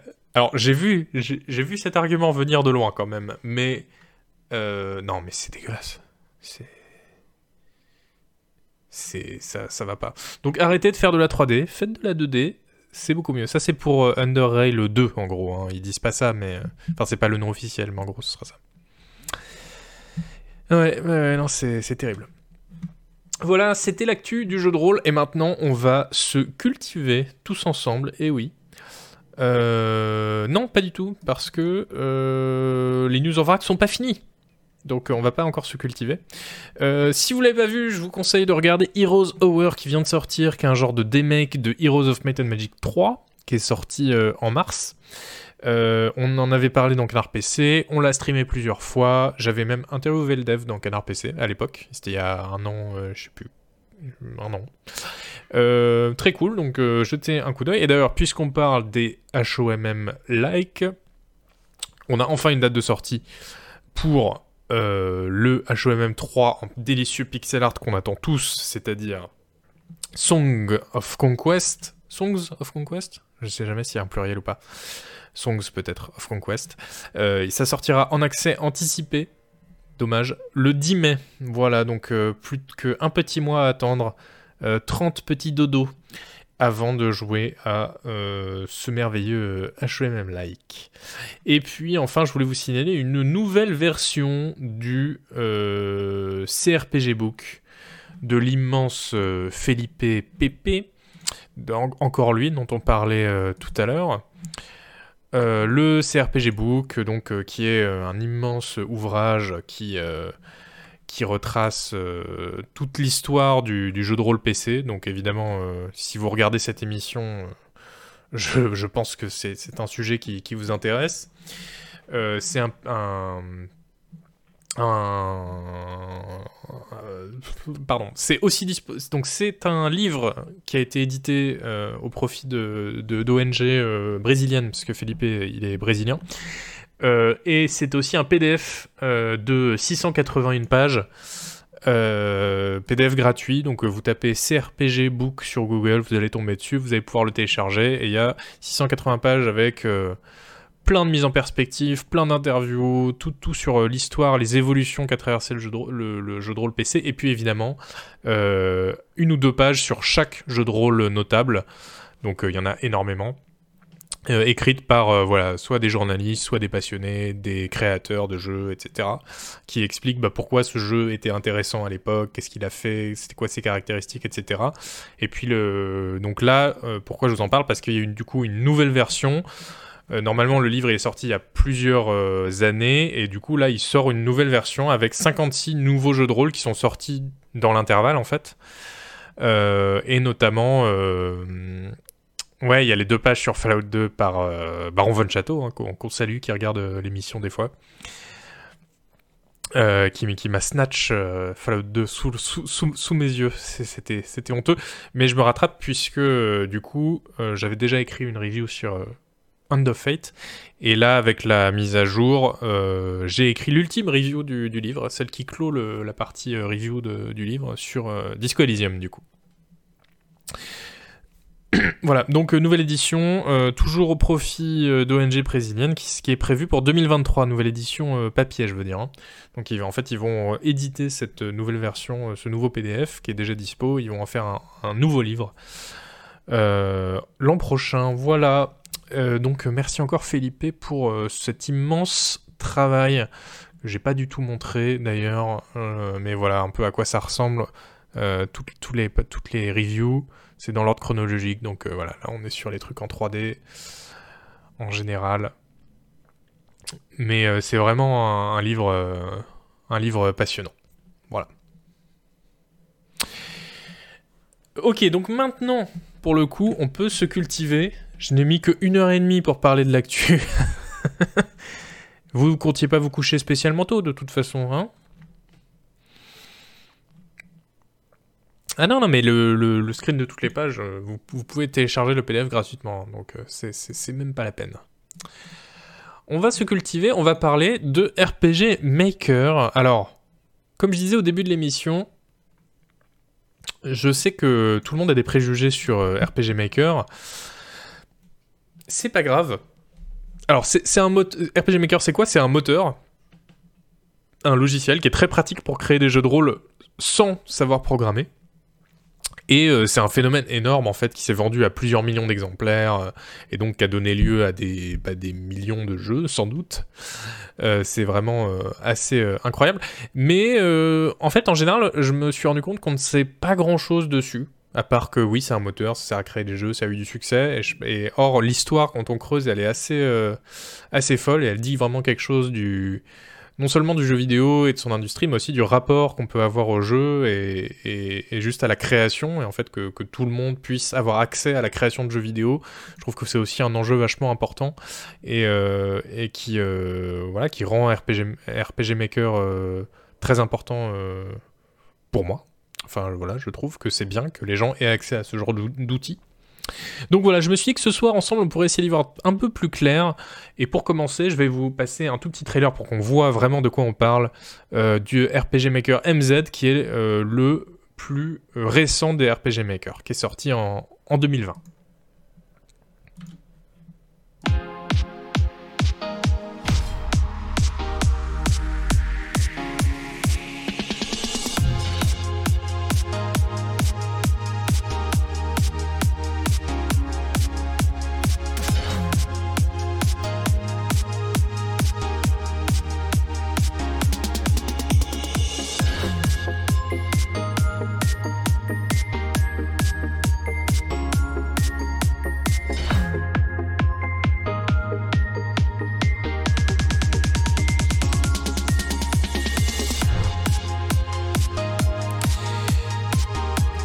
Quand même une belle promesse, hein, celle de pouvoir développer des jeux euh, sans, euh, sans programmer. Sachant que du coup, il y a un nouveau RPG Maker qui va sortir cette année et qui est assez attendu, qui s'appelle RPG Maker Unite, parce que donc ça va être le premier qui est basé sur le moteur Unity. Euh, et on n'a que quelques images dispo pour l'instant, donc je peux pas vous montrer ce que ça vaudra, mais en tout cas, c'est très attendu. Donc, pour commencer, je me suis dit qu'on pouvait parler de euh, RPG Maker via un article de qui donc, mais évidemment, nul autre que la star de cette émission, l'homme qu'on cite euh, cinq fois par émission au moins, c'est évidemment euh, Felipe Pepe. Bah oui, qui a fait un article sur Medium à propos de RPG Maker. Et alors, bon, le site de Medium est très très chiant pour traduire, etc. Parce que c'est pas moi qui traduis, hein, je, je fais tout faire par une IA surentraînée. Euh, et du coup, euh, j'ai pas pu euh, facilement traduire beaucoup, mais je voulais vous lire d'abord l'intro de cet article. Et je trouve que ça aide bien à situer le phénomène RPG Maker. Du coup, euh, pour euh, d'ailleurs pour tous les bonnes feuilles de ce soir, tous les articles qu'on va lire ensemble, malheureusement c'est des articles anglais à la base, donc euh, j'ai dû tous les faire traduire par, par une IA. Donc ne voilà, soyez indulgents si les tournures sont pas géniales et tout, parce qu'en plus la plupart du temps je les ai pas lus ou pas relus récemment pour me préserver aussi, pour me réserver la surprise, enfin pouvoir réagir à chaud pendant le live quoi. Donc voilà. Donc le début de cet article de RPG de Philippe Pepe qui s'appelle RPG Maker, une histoire et des jeux. Euh, euh, euh, une rétrospective des trois décennies, des trois dernières décennies de cet outil légendaire du jeu indépendant. Créer un outil permettant à des joueurs ordinaires de créer leur propre jeu n'est pas une idée nouvelle. Cela a été fait plusieurs fois depuis des outils anciens comme euh, Iemon 1980 et Pinball Construction Set 1982 jusqu'à des choses comme ZZT 1991, Forgotten Realms Unlimited Adventures 93, Neverwinter Nights en 2002 et Roblox en 2006. Mais même dans ces catégories, RPG Maker règne sans partage. Son histoire s'étend à travers trois décennies sur de multiples plateformes, avec des milliers de jeux publiés, gratuits ou commerciaux, dont des dizaines de classiques intemporels. Avec leurs illustrations, leur musique et leur système de jeu préétabli, les plus de 30 versions de RPG Maker permettent à quiconque de créer facilement un JRPG dans le style des titres 16 bits comme euh, Final Fantasy et Dragon Quest. L'utilisateur peut importer ses propres illustrations et personnaliser chaque partie du jeu. Ou simplement utiliser les ressources et les systèmes inclus pour se concentrer sur d'autres parties, du jeu. Pardon. Merci Grip Mino pour la beau. Bien sûr, il n'a pas fallu longtemps avant que les gens ne commencent à copier les sprites, la musique et d'autres éléments de leur série préférée pour créer leur propre suite de Chrono Trigger ou leur propre JRPG Dragon Ball Z. Ça, je trouve ça, génial justement, comme euh, RPG Maker comme un outil aussi pour se réapproprier les, li- les licences qu'on aime et créer et leur créer des suites. C'est certainement l'un des grands attraits de l'outil et la raison pour laquelle beaucoup ont commencé à créer leur propre jeu, surtout dans les années 2000 lorsque des packs de ressources copiées pour RPG Maker étaient largement disponibles. Euh, D'ailleurs, je me fais la réflexion que je pourrais zoomer un peu plus pour vous. Voilà. Euh, lorsque des packs de ressources copiées pour RPG Maker étaient largement disponibles, depuis des sociétés comme Nintendo ont commencé à faire des DMCA sur de grands projets comme Chrono Trigger, Crimson Echoes, et certaines parties de la communauté ont commencé à appliquer une politique stricte de non-rip, voilà, pour euh, pouvoir avoir des sites ou des forums qui sont entièrement légaux, avec euh, voilà, euh, pas de projets euh, plagiés sur d'autres qui utilisent les assets de jeux euh, commerciaux, parce que sinon, en plus, on sait que les éditeurs y réagissent maintenant assez vite. Donc voilà, il y a des sites qui, ne veulent plus de ça. Cependant, cela a également entraîné de nombreux préjugés à l'égard de l'outil, car les gens trouvaient des ressources piratées dans les jeux RPG Maker commerciaux. Ouais, ça c'est sûr, ça fait tâche. Où on avait assez de voir Steam 4 et... Non, Steam et Itch.io inondés de centaines de clauses... De clauses. Ça y est, je ne sais plus lire. On avait assez de voir Steam et Itch.io inondés de centaines de clones de Final Fantasy de mauvaise qualité, utilisant les mêmes graphismes par défaut de RPG Maker. Pourtant, ce ne sont que des effets secondaires de la popularité et de l'accessibilité de l'outil, si intuitif qu'il a été le premier programme de nombreux développeurs. Et entre les mains de développeurs compétents, l'outil peut être poussé à ses limites pour créer quelque chose de vraiment unique. Jetons donc un coup d'œil à l'histoire de RPG Maker et mettons en lumière certains de ses jeux les plus importants. Voilà, donc ça c'est l'article de Felipe Pepe. Je ne lis pas la suite parce que le site de Medium est ignoble pour euh, traduire, donc euh, je pourrais pas. Euh, j'ai pas pu le faire facilement, mais je vous encourage à aller voir. Je vous mets le lien dans le chat. Bam. Sinon, ça se trouve sur Medium, felipepp.medium.com. The History of RPG Makers, RPG Maker and its Games.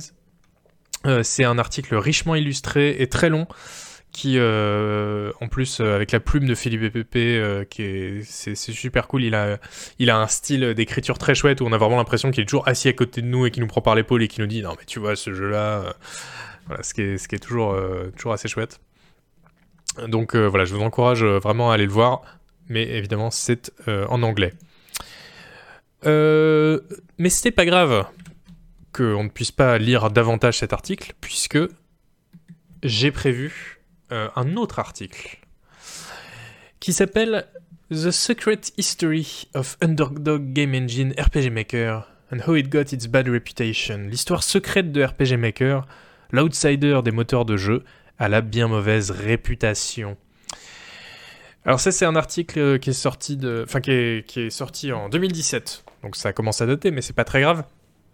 Sur le site euh, PC Gamer, euh, c'est un article de Giada Zavaris, qui, qui était une journaliste freelance pour PC Gamer et Rock Paper Shotgun, qui a été. alors, qui, a écrit que quelques articles pour eux, mais en fait, qui était pendant des années la spécialiste du jeu de rôle et en particulier du JRPG pour, pour ces sites-là. Enfin, l'une des spécialistes, parce que qu'il y plusieurs. Et après, qui a arrêté le journalisme indépendant et qui a été autrice sur Stellaris, Giada Zavaris. Euh, donc, euh, elle, a, elle, a, écrit ce, super article sur l'histoire de RPG Maker. Alors, accrochez-vous, euh, ça, va être, ça va être très chouette. C'est un vrai voyage, vous allez voir. RPG Maker a été utilisé pour créer des jeux aussi divers que l'étrange side-scroller Lisa, To the Moon et de nombreux autres jeux qui méritent d'être recommandés. Donc Lisa et To the Moon, c'est deux jeux hyper connus. Hein. Il offre aux utilisateurs un langage de script de base, un éditeur de cartes et un éditeur de combat avec lesquels ils peuvent créer ce qu'ils veulent. Et pourtant, si vous cherchez à l'utiliser, vous trouverez forcément des gens qui disent que RPG Maker est un mauvais moteur. La vérité est plus compliquée et ne peut être comprise qu'en connaissant l'histoire complète de RPG Maker. Il s'agit d'une odyssée de 17 ans avec des adolescents stupides, des traductions erronées, des lettres d'interdiction et toutes les formes connues de piratage. Rien de tout cela n'était censé se produire. J'aime beaucoup la, plume de, de Gada Zavaris. RPG Maker 95, 2000 et 2003. La série RPG Maker a été créée par Hunter Brain, une division de la société japonaise ASCII Corporation qui, au départ, n'avait aucun intérêt à traduire son produit pour un public occidental. Mais en 2000, un étudiant russe surnommé Don Miguel a publié une traduction anglaise totalement illégale et quelque peu bancale de RPG Maker 95-2000. J'aime beaucoup l'idée d'un étudiant russe qui s'appelle Don Miguel qui traduit du japonais. Euh, une traduction quelque peu bancale de RPG Maker 95-2000. Elle s'est répandue comme une traînée de poudre. RPG Maker était facile à utiliser et promettait la possibilité, la possibilité de recréer sans programmation quelque chose de semblable au glorieux JRPG de l'ère SNES, de l'ère Super NES. Des foules d'adolescents ont téléchargé le moteur, rêvant de créer le prochain Final Fantasy. En revanche, l'éditeur de RPG Wolf, une alternative gratuite à RPG Maker, n'a jamais reçu beaucoup d'attention, en raison précisément de l'absence d'une version anglaise. Un véritable projet de traduction n'a été lancé qu'il y a deux ans, en 2015. Ça c'était donc euh, justement le screenshot que vous voyez. Je crois que c'est euh, Wolf RPG Editor justement. C'est le concurrent de ouais c'est ça, c'est le concurrent de RPG Maker. Étant des adolescents, beaucoup des premiers utilisateurs de RPG Maker euh, version anglaise n'étaient pas des artistes qualifiés.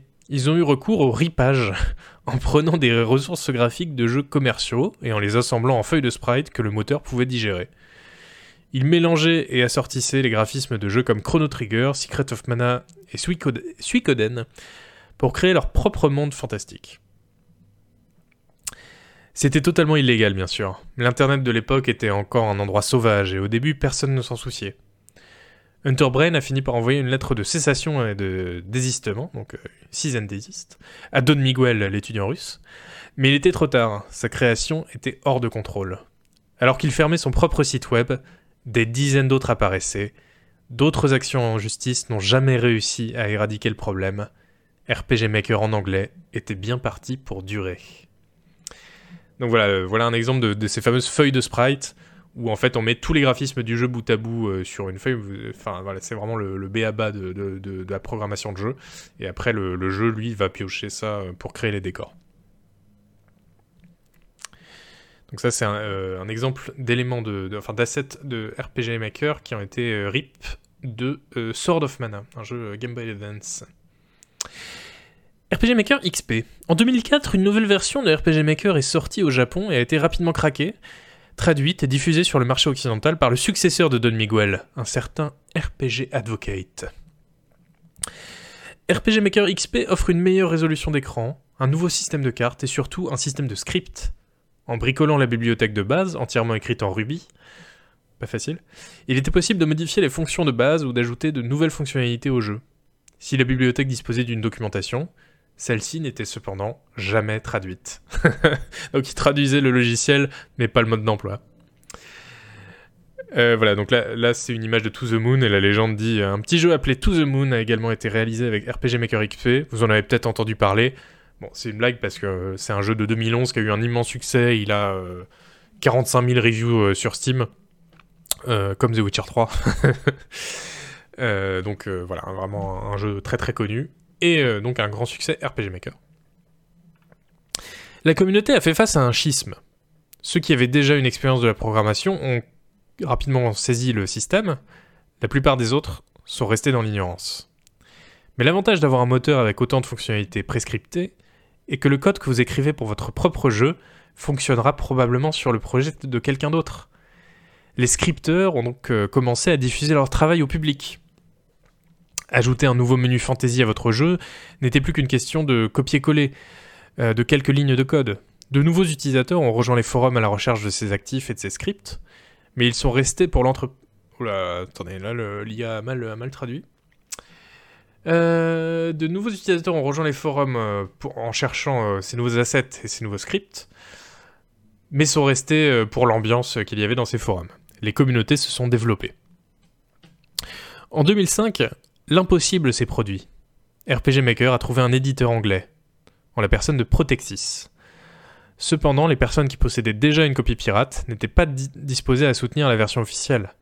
Après avoir attendu si longtemps une version anglaise, beaucoup ont ignoré le travail de Protexis. Bah oui, quand t'as déjà le jeu et que t'es installé, que t'as tes propres plugins, tes propres trucs, tes propres trades, euh, qu'on te propose de racheter la même chose, avec une traduction pour le coup euh, non pas euh, amatrice mais professionnelle, c'est vrai que ça devait pas être si alléchant que ça quoi.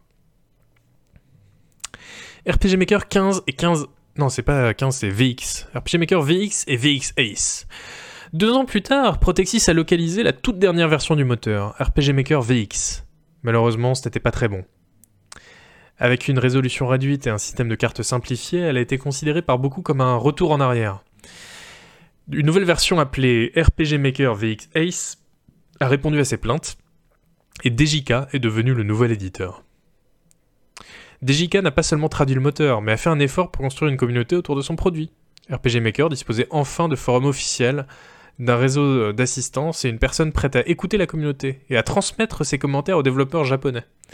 Plus important encore, DJK a mis l'ensemble de la série RPG Maker sur Steam, augmentant ainsi considérablement la popularité du moteur. Mais ces nouveaux avantages s'accompagnent de nouvelles règles. Pas de piratage, pas d'arrachage de, de RIP, plus de jeux de fans utilisant du matériel protégé par droit d'auteur. L'époque de la gloire et du pillage était révolue. Euh, il était temps pour la communauté de grandir, mais une grande partie de la communauté n'était toujours pas douée pour la création d'art original. DJK a publié d'autres packs artistiques dans le même style que ses ressources standards, on les appelle des Runtime Package, RTP, et a encouragé la communauté à créer de nouvelles ressources en utilisant le même style artistique. L'idée était d'encourager l'utilisation des RTP en créant une grande bibliothèque gratuite de tuiles et de personnages à la disposition de tous. L'intention était noble, mais elle a eu un effet secondaire malheureux.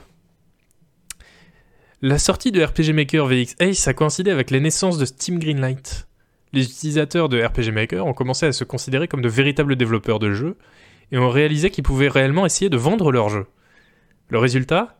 Une explosion de jeux RPG Maker sur Steam Greenlight, souvent réalisés par des adolescents aux grands rêves, mais aux compétences limitées. Et tous ces jeux se ressemblaient. Les joueurs ont commencé à associer les RTP, donc les bibliothèques d'assets, si vous voulez, de RPG Maker, à des jeux médiocres et paresseux. Le moteur a acquis une mauvaise réputation. Dans un fil de discussion Reddit de 2016 sur les raisons pour lesquelles les gens avaient commencé à détester les jeux réalisés avec RPG Maker, un community manager qui travaillait pour DJK a déclaré J'aimerais vraiment que les personnes qui n'étaient pas prêtes pour le grand moment. J'aimerais vraiment que les personnes qui ne sont pas prêtes pour le grand moment arrêtent de soumettre des jeux à Steam Greenlight. Ça rendrait mon travail plus facile parce que la perception de RPG Maker est déjà assez mauvaise sans que les gens essaient de lancer leur jeu, leur jeu de 10 minutes d'effort sur Greenlight. Sur les forums et dans les commentaires... Mais c'est ça, le capitalisme salit tout. L'appât du gain. Sur les forums et dans les commentaires des utilisateurs Steam, les mêmes commentaires sur les jeux RPG Maker reviennent sans cesse. Ils sont de faible effort et de faible qualité, semblent plus ou moins identiques, utilisent les mêmes ressources de base, c'est suffisant pour vous dégoûter complètement de l'utilisation du moteur. Mais en dehors de Steam, les jeux RPG Maker expérimentaux ont prospéré. Les artistes ayant des idées géniales mais des compétences de base en programmation avaient trouvé l'outil parfait pour eux. Ça c'est super intéressant sur comment en fait euh, l'outil est, devenu euh, a acquis une mauvaise réputation et s'est fait complètement euh, euh, détruire par le, mercantilisme en fait des utilisateurs qui voyaient juste un, moyen euh, rapide de, gagner de l'argent. Euh, et alors qu'à côté, justement, il y avait toute une subculture de gens qui se sont dit non, non, mais on va continuer à l'utiliser, mais pas sur Steam, on va pas les vendre, et on va faire nos propres trucs, et ça va être, et ça va être génial. Peu intéressés par la vente de leurs produits, ils ont utilisé RPG Maker pour créer des jeux étranges qui ont atteint un statut culte même en dehors de la communauté. Des jeux d'horreur japonais comme Yumeniki et Corpse Party ont donné le coup d'envoi d'un mouvement entier de jeux RPG Maker d'horreur avec des filles mignonnes. Parmi les autres jeux notables, citons Space Funeral, euh, Gingiva, Ib, Ao Oni, One Shot et Off. Avec une image du jeu et une légende qui nous dit sans Off, nous n'aurions probablement pas eu Undertale, qui, contrairement à la croyance populaire, n'a pas été réalisé avec RPG Maker. Non, c'est un jeu Game Maker. Euh, euh, Undertale. Moi, je me rappelle d'ailleurs d'un jeu auquel j'avais joué il y a. J'étais tombé dessus à cause d'un article de presse il y a, je sais pas, 10 ans. Et oui, c'était un jeu RPG Maker, mais qui consistait à, torturer des gens dans une cave, je crois. Mais. Mais en fait, il fallait les, les torturer psychologiquement, mais pas trop parce qu'après ils meurent, et juste assez pour avoir euh, le maximum de souffrance, ça se répète. Enfin, truc, voilà. Et je crois que ça fait, j'en parle parce que je crois que ça fait partie des jeux RPG Maker, justement de cette mouvance un peu, euh, voilà, artistique de jeux qui n'étaient pas vendus et qui étaient juste, euh, voilà, faits par des gens qui ont une vision et euh, qui ont été très très connus en fait. je pense que s'il y, a des connaisseurs de RPG Maker dans le chat, ils, doivent, ils doivent connaître. Non, j'ai pas encore mis le lien de l'article, je peux vous le mettre. Tu as tout à fait raison. Hop, voilà. En 2015, DJK a publié RPG Maker MV. Le moteur ressemblait aux anciennes versions, mais avait été entièrement réécrit en JavaScript. Les nouvelles fonctionnalités comprenaient des options de portage correct, une console de, débogage et la prise en charge du toucher et de la souris. Oui, la prise en charge du pavé tactile et de la souris. Après 20 ans, RPG Maker commençait enfin à ressembler à un véritable moteur de jeu. C'était un grand pas en avant. Bien qu'affecté par de sérieux bugs à sa sortie et un manque de, documentation, il fonctionne bien aujourd'hui. Cependant, dans certains coins d'internet, cela ne suffit jamais à réparer une réputation endommagée. Merci, Desmop. Mais ça, euh, le coup de la réputation, tout le monde, euh, enfin dans tous les secteurs, tout le monde vous le dira, une, réputation, ça met 20 euh, ans à se construire et, et deux semaines à se détruire irrémédiablement. Si on compare leur forum Steam, l'ancien moteur compte plus de fils de discussion dans toutes les catégories, à l'exception de celle du support technique, où la nouvelle version l'a largement dépassé. Deux ans après sa sortie, les avis sont toujours partagés. Certains disent que le choix entre MV et VX Ace se résume à savoir quel langage de programmation vous préférez, Ruby ou JavaScript, tandis que pour d'autres il s'agit de la capacité de MV à être portée sur mobile par rapport à la richesse des ressources disponibles sur l'ancien moteur VX Ace. Ce n'est pas une conversation, ce n'est pas un débat qui est susceptible de s'arrêter de sitôt. Non, je vais pas faire un article, Merdine, c'est juste pour vous. L'avenir de RPG Maker. Alors que la communauté RPG Maker fait pression pour obtenir des fonctionnalités euh, plus professionnelles, les développeurs eux-mêmes semblent considérer le moteur plus comme un jouet que comme un véritable moteur, comme le prouvent ses différentes incarnations sur console. Il ne faut pas oublier que RPG Maker, euh, RPG j'ai bon, lapsus. Il faut pas oublier que RPG Maker est un moteur japonais par essence, et que le développement indépendant y est perçu différemment donc euh, avec une image et la légende qui dit RPG Maker FES est récemment sorti sur la 3DS. Des versions de RPG Maker sont également sorties sur PS1, PS2, GBA et DS. Alors déjà, programmer un jeu tout seul sur ordi, bon courage. Programmer un jeu tout seul sur PS1, sympa. Enfin, du coup, c'est pas programmer, c'est développer, mais c'est déjà compliqué. Bizarrement, euh, RPG Maker 2003 reste extrêmement populaire, surtout parmi les développeurs japonais. Les limitations euh, imitent surtout... Euh, les limitations. les limitations sont celles d'une console rétro et permettent aux développeurs solo d'éviter de surcharger leur projet. Ah oui, d'accord.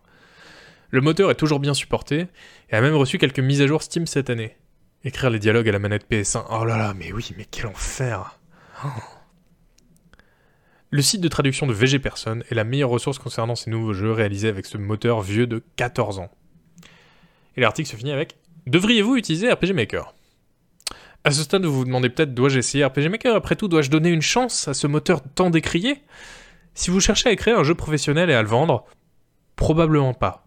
Ce n'est toujours pas un très bon moteur, il lui manque de nombreuses fonctionnalités que possèdent ses homologues plus professionnels, comme Unity et même Game Maker. Oui, et puis sans compter la réputation du jeu. Si tu sors un jeu RPG Maker, t'es pas aussi pris au sérieux que si tu sors un jeu Unity. Cependant, je pense que RPG Maker pourrait être le choix parfait dans certains cas très particuliers. Les développeurs qui reviennent... Les développeurs... Euh, quoi? Oui, petit 1. Les développeurs euh, qui reviennent. Peut-être avez-vous joué avec RPG Maker lorsque vous étiez adolescent. Peut-être avez-vous envie de refaire des jeux, mais vous ne savez pas vraiment par où commencer. Réjouissez-vous. Le moteur fonctionne exactement comme dans vos souvenirs et la communauté est incroyablement active et serviable. Un petit projet RPG Maker peut vous aider à contracter vos muscles avant de vous attaquer à un moteur plus complexe comme Unity. C'est vrai que c'est pas con. Les artisans. Par artisan, j'entends un type très particulier de, développeurs de jeux qui aiment se concentrer sur l'art et l'écriture, et qui créent un jeu simplement parce que c'est le meilleur moyen d'exprimer l'histoire particulière qu'ils ont en tête. Ils n'ont généralement pas de grandes compétences en programmation et ne s'en soucient pas.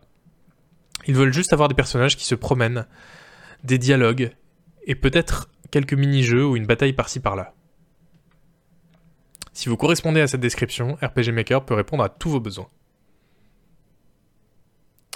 Les enfants. Historiquement, RPG Maker s'est étonnamment bien euh, vendu euh, avec, euh, avec les jeunes. Donnez-le à des enfants brillants et ils pourraient bien l'adorer. Le système d'événements de RPG Maker est beaucoup plus complexe que les commandes de glisser-déposer de Game Maker et peut leur apprendre beaucoup de choses sur la logique de la programmation, tout en s'amusant. Mais ça, c'est vrai. Hein, tu donnes à des enfants une version un peu jouée de, quelque chose euh, qui est euh, très complexe et, euh, un outil professionnel comme un moteur de jeu. et c'est vraiment la meilleure façon de les laisser s'exprimer et de les laisser appréhender en douceur, en fait, justement, ce genre de moteur. Ce genre d'outil, quoi. Et n'oubliez jamais, un moteur n'est qu'un instrument. Parfois, un mauvais moteur peut être exactement celui qu'il vous faut. Voilà, donc un super article euh, assez long de Giada Zavaris. Euh, qu'on remercie. Et euh, on va terminer avec du coup la, bande-annonce de RPG Maker VXS, donc qui était le fameux grand moteur des années 2000 et 2010, qui, était le dernier en Ruby et avec beaucoup de, de fonctionnalités et d'assets.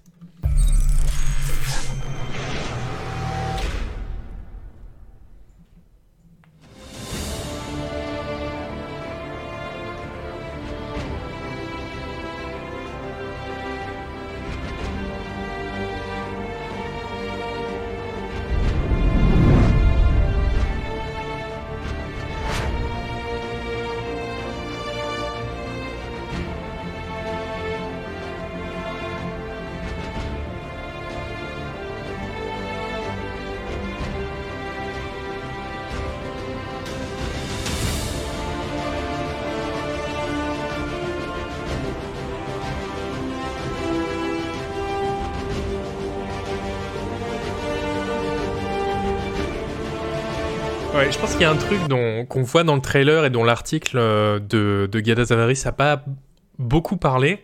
C'est euh, que, à mon avis, on peut expliquer aussi l'attrait de RPG Maker juste par l'éditeur de cartes. En fait, euh, on l'a vu là dans le trailer, euh, c'est, du, du WYSIWYG en fait. Donc vraiment, on peint la, carte et puis bah, ça fait un décor comme ça dans le jeu après. Et juste quand on est un aspirant euh, créateur de jeu ou quand on est un, jeune avec de l'imagination, voir ça et se dire ah ouais donc j'ai juste à cliquer sur euh, le mur et hop ça fait une, et je fais le mur d'une maison et après je choisis le toit que je fais au dessus et tout et je choisis la, géographie du jeu. C'est euh, c'est énorme je pense. Et moi je me rappelle que j'avais été juste j'avais téléchargé un RPG Maker à l'époque. Voilà c'est de ça dont je parlais. Et, que j'avais ouais j'avais créé des cartes comme ça bah, juste parce que c'est un outil aussi pour créer un monde en fait. Et, rien que ça c'est hyper chouette. Après bon il faut le peupler il faut faire des dialogues une histoire ça c'est encore c'est autre chose hein. tu peux lancer ton jeu et tester direct c'est super fun comme boucle de création. Ouais complètement niche ouais ouais ouais. Ce que je trouve intéressant en tant que total ignorant de la programmation c'est que tu as tout ça pour faire des JRPG mais pas d'équivalent pour du tactical ou du CRPG. Euh, non, c'est pas tout à fait vrai, Kabuka. Parce que euh, pour les jeux occidentaux, souvent t'avais les, ce qu'on appelait les toolsets.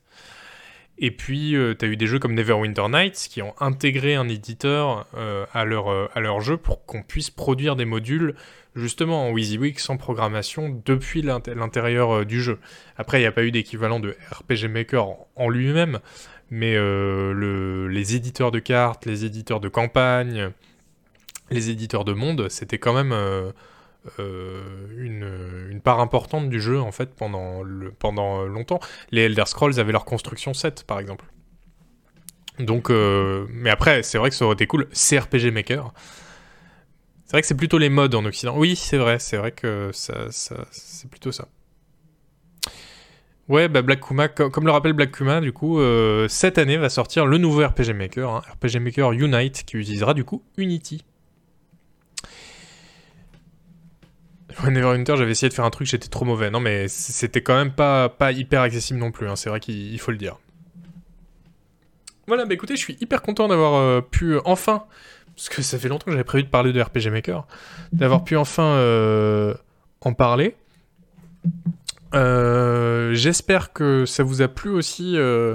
Euh, euh, en fait, moi, je suis aussi super content d'avoir enfin appris plein de trucs sur RPG Maker parce que c'est vrai que, comme je le disais avant, je sais pas si vous, vous le ressentez comme ça, mais RPG Maker, oui, on sait à peu près ce qu'on sait, euh, on sait à peu près ce que c'est, mais euh, en termes de détails, d'historique et de, des débats internes de RPG Maker et tout, et, des possibilités réelles, chez moi en tout cas, ça restait très flou, donc, euh, donc là, je suis content d'en savoir beaucoup plus, d'autant que ça reste apparemment une énorme communauté et un énorme logiciel en fait. Et sur Steam, un stratégie RPG Maker, mais des reviews. Ah ouais. Beaucoup moins enthousiastes. Ah, dommage. Euh, J'espère aussi que ce format, euh, dites-moi là, euh, activez la cloche. Non, c'est pas ça du tout qu'il faut dire. Voilà, je fais bouger mon écran en plus.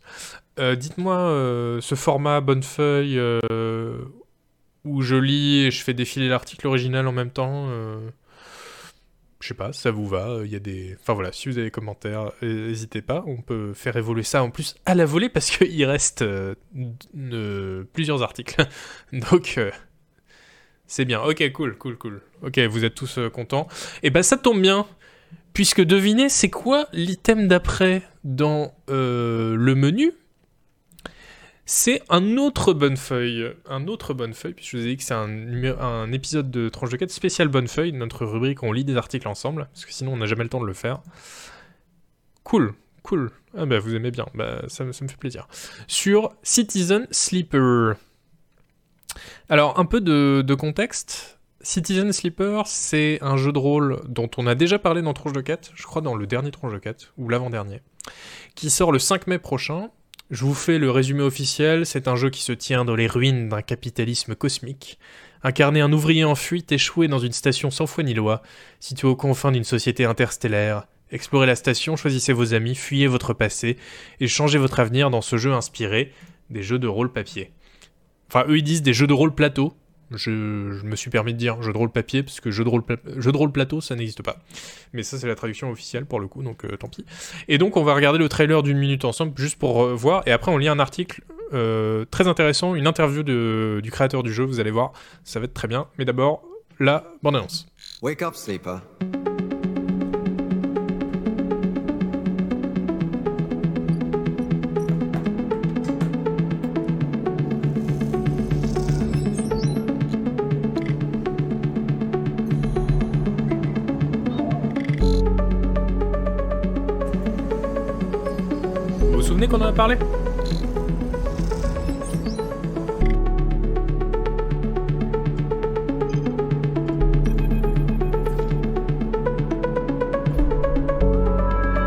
Musique par Jean-Michel Jarre.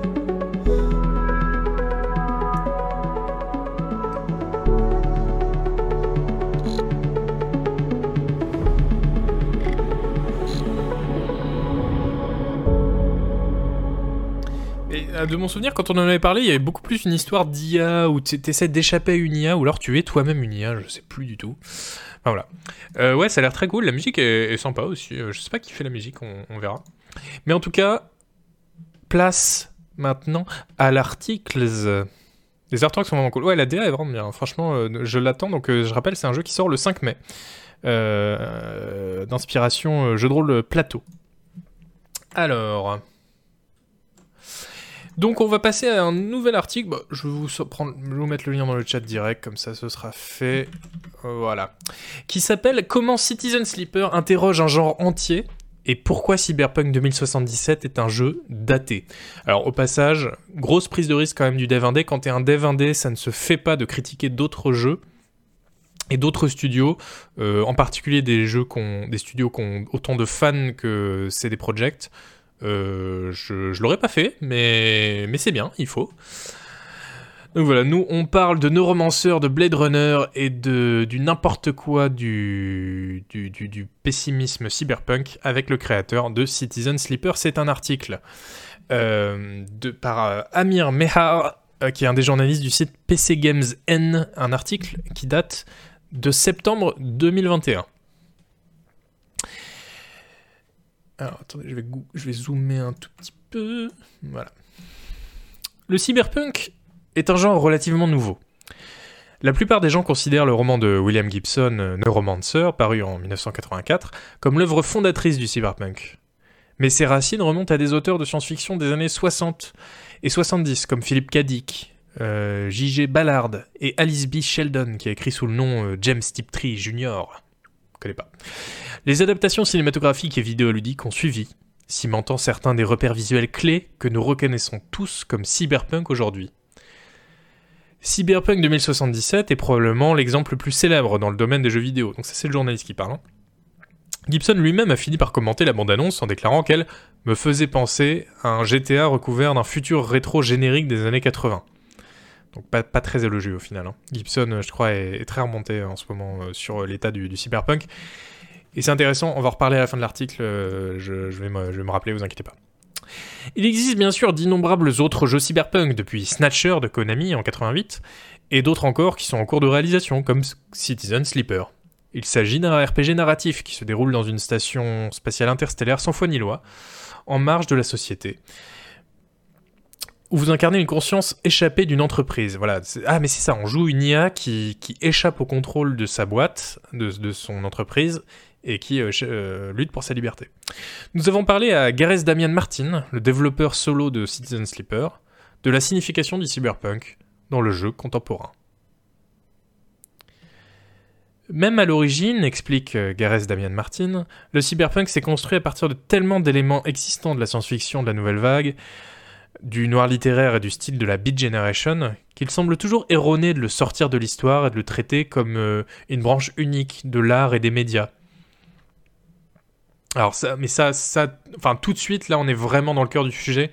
Moi, c'est un sujet qui me tient beaucoup à cœur. Euh, le, enfin le, euh, ça m'avait beaucoup intéressé à une époque euh, le cyberpunk justement comment ça a été. oui, je vous remets le lien si vous voulez. Comment ça a été justement sorti de ce que ça voulait dire à l'origine pour devenir autre chose et pour devenir bah, notamment une esthétique. Hein. Mais bon, je ne veux pas anticiper sur l'article, peut-être qu'il en parle. Ça, c'est un baranouille dans le jeu Blade Runner, euh, l'image. En même temps, je pense qu'il y a une contradiction ici. Car euh, le cyberpunk, lorsqu'il est utilisé comme euh, descripteur au sein des jeux, semble douloureusement réducteur. C'est parce que beaucoup c'est parce que, comme pour beaucoup de styles esthétiquement frappants, oui d'accord, donc j'ai vraiment anticipé, les visuels cyberpunk ont été cannibalisés et réutilisés tellement de fois qu'ils sont devenus une liste d'éléments incroyablement basiques.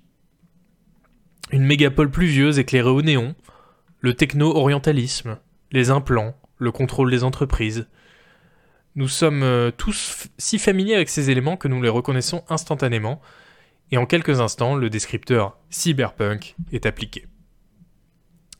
Dans les jeux en particulier, explique Martin, parce que nous parlons d'un médium très esthétique, le cyberpunk se manifeste visuellement et s'inspire largement de Blade Runner. Il suffit de regarder le jeu Vigilance de, 2099 euh, récemment annoncé.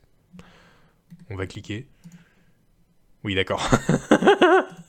voilà, donc pour les gens qui nous regardent en podcast, on a l'impression que c'est une mauvaise adaptation de, du nouveau jeu, du nouveau du film Blade Runner de, de, Denis Villeneuve. C'est vraiment des néons, euh, des hologrammes géants dans une ville sous la pluie euh, la nuit. Enfin, c'est vrai que du coup, ça fait très mal après avoir lu un paragraphe comme ça où il, est, où il démonte l'esthétique et les clichés de voir l'esthétique d'un jeu comme ça.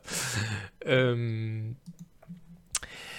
je pense qu'il est très révélateur que Blade Runner soit l'influence majeure, car en fait ce film élimine la plupart des éléments cyberpunk plus philosophiques et littéraires. Ah, il, tape même sur Blade Runner. Oh, il va avoir des problèmes lui. Ah bah voilà, c'est ce que dit Kabuka en plus. je pense que je pense qu'il est très révélateur que Blade Runner soit l'influence majeure, car en fait ce film élimine la plupart des éléments cyberpunk plus philosophiques et littéraires de euh, euh, les androïdes reptiles de moutons électriques de Philippe Dick. Il les a remplacés par des éléments détectifs de type Gumshoe. Oula, alors attendez quoi? Il les a remplacés par euh, des éléments euh, clichés et nuls euh, de, d'enquête et une esthétique soigneusement élaborée qui mêle l'ambiance du film noir à un nouveau, un nouveau courant d'orientalisme et de fascination pour des villes comme Shanghai et Tokyo. Film noir, quoi, oui, pardon, j'ai mal traduit. Des éléments de film noir. Cette esthétique incroyablement réussie, qui doit beaucoup au designer euh, Sid Mead, a éclipsé tous les thèmes que le film aurait pu avoir et a cimenté sa place de, clé de voûte euh, éternelle de la science-fiction. Avec une image de Citizen Sleeper là à l'écran. Il est important de noter que Martin, ça c'est le journaliste qui parle, il est important de noter que Martin n'est pas amoureux du genre et qu'il ne souhaite pas nécessairement que son jeu soit euh, considéré comme euh, en faisant partie. En revanche, il apprécie l'œuvre de Gibson. Attendez, j'essaie de lire vos commentaires parce qu'ils ont l'air bien. Il y a Tfage qui dit C'est vrai d'ailleurs, je viens de finir le livre Blade Runner et c'est fou comme il surpasse l'adaptation alors que le film est déjà incroyable. Mais Kadik est vraiment un maître pour illustrer un propos comment il rend pathétique le personnage principal de l'histoire pour renforcer le contraste avec les pensées philosophiques des androïdes, etc. L'orientalisme facile, ça a pas mal été critiqué à la sortie de Cyberpunk 2077. Ah bon? J'avais, J'ai rien vu euh, là-dessus. Mais c'est possible. Il y a une obsession, fétichisation pas ouf là-dedans. Après, euh, euh, je sais pas si c'est un cliché. Euh, alors, j'ai pas joué à Cyberpunk, donc peut-être que dedans c'est horrible. Hein.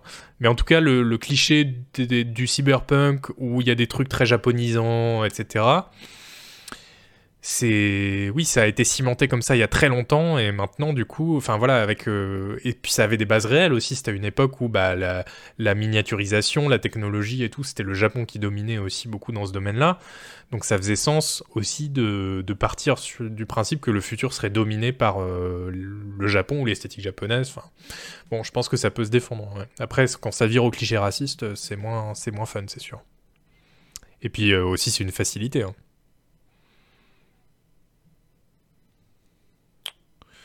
Oui, j'ai testé The Ascent à sa sortie euh, ce temps. Il est sur le site de Canard PC. C'était très présent dans les bouquins des années 80. Oui, Blade Runner est un polar noir, mais faut pas oublier que la SF, c'est surtout un environnement. On peut tout faire en SF, de la catastrophe, de l'aventure, de la comédie, du drame, du social. C'est pas un carcan pour un style particulier.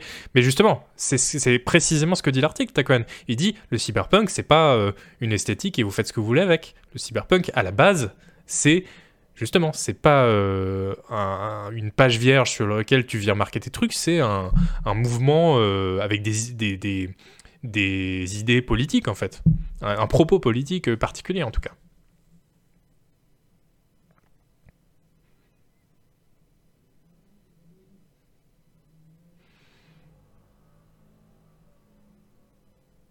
Hmm. Cliché sur le rock, ouais, c'est vrai que ça a bien vieilli aussi, ça.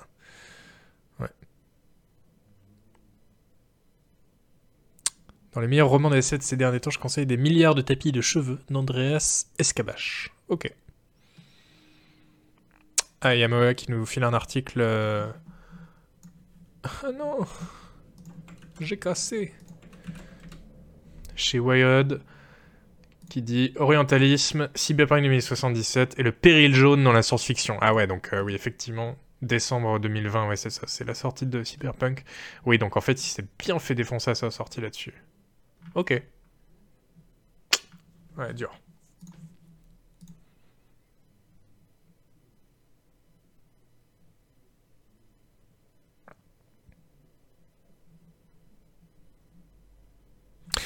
Euh, donc, on reprend. Il est important de noter donc que Martin n'est pas amoureux du genre et qu'il ne souhaite pas nécessairement que son jeu soit considéré comme en faisant partie. En revanche, il apprécie l'œuvre de Gibson. Lorsque j'ai commencé à travailler sur Citizen Sleeper, je relisais la trilogie Sprawl de William Gibson. Ouais, c'est ça. Euh, raconte Martin. J'ai commencé à sentir que je voulais faire quelque chose qui s'inspire de tant de choses que j'aimais de ces livres sans faire quelque chose d'explicitement cyberpunk. Pouvais-je faire quelque chose inspiré de Gibson qui ne soit pas un simple hommage au genre qu'il a contribué à créer? Pour moi, les livres de Gibson sont remplis de qualités fortes, la prose intime et aérée, l'attention portée aux personnes en marge de la société, le pouvoir terrifiant du capital, les méga-structures en décomposition qui abritent des sous-cultures en plein essor. Je pense que tous ces éléments rendent les premiers travaux de Gibson très pertinents et passionnants à lire, même aujourd'hui. Et ça, c'est un axe, ce qu'il vient de dire, c'est aussi, ça a été aussi un axe de critique euh, vraiment euh, pertinent euh, contre, par exemple, les nouveaux jeux de Deus Ex les nouveaux jeux Deus Ex ou euh, qui se disaient, alors je sais pas s'ils se disaient explicitement cyberpunk, mais en tout cas tout le monde disait cyberpunk pour les décrire parce que voilà le cyberpunk, bah, en fait c'est une esthétique, c'est devenu une esthétique, mais en fait il y a plein de gens qui disaient mais en fait, non. Ces jeux, ils sont cyber, mais ils sont pas punk. C'est des jeux qui s'intéressent à euh, l'esthétique de la technologie dans un futur noir, euh, sombre, etc. Mais euh, c'est pas des jeux qui s'intéressent justement à ce qui se passe en marge de la société. Euh, c'est pas des jeux qui s'intéressent à, ce qui se passe dans le côté punk de la société, en fait, de ce qu'elle a, cette société autoritaire. Euh, et ça parle pas spécialement euh, de euh, voilà des, personnes en marge, des mégastructures en décomposition qui abritent des sous-cultures en plein essor. c'est pas je pense que c'est pas faire injure à Deus Ex que de dire que ça parle pas de ça en fait. Par contre, c'est vrai que les nouveaux Deus Ex parlent quand même euh, il disait le pouvoir terrifiant du capital. Bon, oui, le nouveau Deus Ex, c'est quand même des méga corporations qui font des trucs pas, pas nets. Mais mais, mais d'ailleurs, est-ce que ça, c'est plutôt un choix esthétique ou plutôt un choix politique? Est-ce que c'est un choix où ils se sont dit, bah oui, on va parler du problème des grandes corporations, où ils se sont dit, c'est du cyberpunk, donc il faut parler d'un, conglomérat de trucs louches à un moment? On peut en discuter. Mais Martin pense euh, également qu'il existe de nombreuses idées inexplorées dans le genre en général, qu'il espère approfondir dans Citizen Sleeper. Dans les livres Sprawl de Gibson, les hackers sont plutôt des médiums qui peuvent contacter les forces intangibles qui influencent le monde physique. J'ai toujours trouvé que c'était une vision plus excitante du cyberespace, et, donc dans Citizen Sleeper, j'ai aussi essayé de m'engager un peu plus dans ces idées, en plaçant le joueur euh, comme un médium entre le physique et l'intangible pas comme un hacker assis derrière son ordinateur, mais un être qui peut, simplement en fermant les yeux, se glisser dans un rêve qui se trouve derrière la réalité physique de son environnement. Oui, donc ça c'est euh, très aussi, ça fait penser à Shadowrun évidemment, euh, je trouve. Donc euh, quand Gibson, hein, qui est, l'auteur de, de Neuromancer, voilà, on voit l'image à l'écran, qui est donc le livre qui a un peu inventé le cyberpunk. Pour cette raison, je pense que Citizen Sleeper communique avec la science-fiction en tant qu'un genre plus large, explique Martin, citant euh, Cowboy Bebop et euh, Ghost in the Shell comme d'autres influences clés. Malgré son admiration pour la trilogie Sprawl de Gibson, Martin émet quelques réserves. Du point de vue de 2021, je pense que le remix de Gibson de la fiction noire euh, hardboiled, donc détective, etc., dans ses livres, est réussi, mais il s'accompagne de beaucoup de bagages conservateurs qui ne me semblent plus pertinents aujourd'hui. Par exemple, son intérêt pour le Japon en tant que puissance montante semble aligné sur un cocktail naissant de fascination et de xénophobie, qui était courant dans la culture pop des années 80. ça, bravo le chat, c'est pile ce que vous avez dit il y a 10 minutes. Moi, je, dis bravo. Vous avez vraiment dit texto ces phrases. Alors, euh, que fait Martine du jeu cyberpunk le plus célèbre du jeu vidéo? En réalité, une grande partie de ce qui est mauvais dans Cyberpunk 2077 n'a pas grand-chose à voir avec le cyberpunk, dit Martin. Les pratiques d'entreprise de CD Projekt Red, son empressement à favoriser la toxicité au sein de ses communautés, la machine à hype, tout ça a créé ce, ce miasme autour du genre qui mettra longtemps à se dissiper. Oui, et euh, d'ailleurs, à l'époque aussi, ça je me rappelle, Cyberpunk, on en avait parlé, euh, quand euh, le jeu n'était pas encore sorti et qu'il y avait des, des, des, infos qui sortaient sur les conditions épouvantables de développement, le crunch, la toxicité, etc. Et que les gens disaient Ah bah c'est drôle, le, le, cyberpunk chez eux il commence dès la conception et c'est même pas dans le jeu. Martin estime euh, également que Cyberpunk 2077 est assez peu ambitieux. Il reprend la plupart des idées de son matériau d'origine, euh, le jeu de rôle sur table euh, Cyberpunk 2020. Mais ce jeu était un pastiche power fantasy de l'imagerie et des idées cyberpunk qui n'a pas bien vieilli. Donc 2077 est aussi un pastiche de genre qui semble incroyablement daté et déconnecté.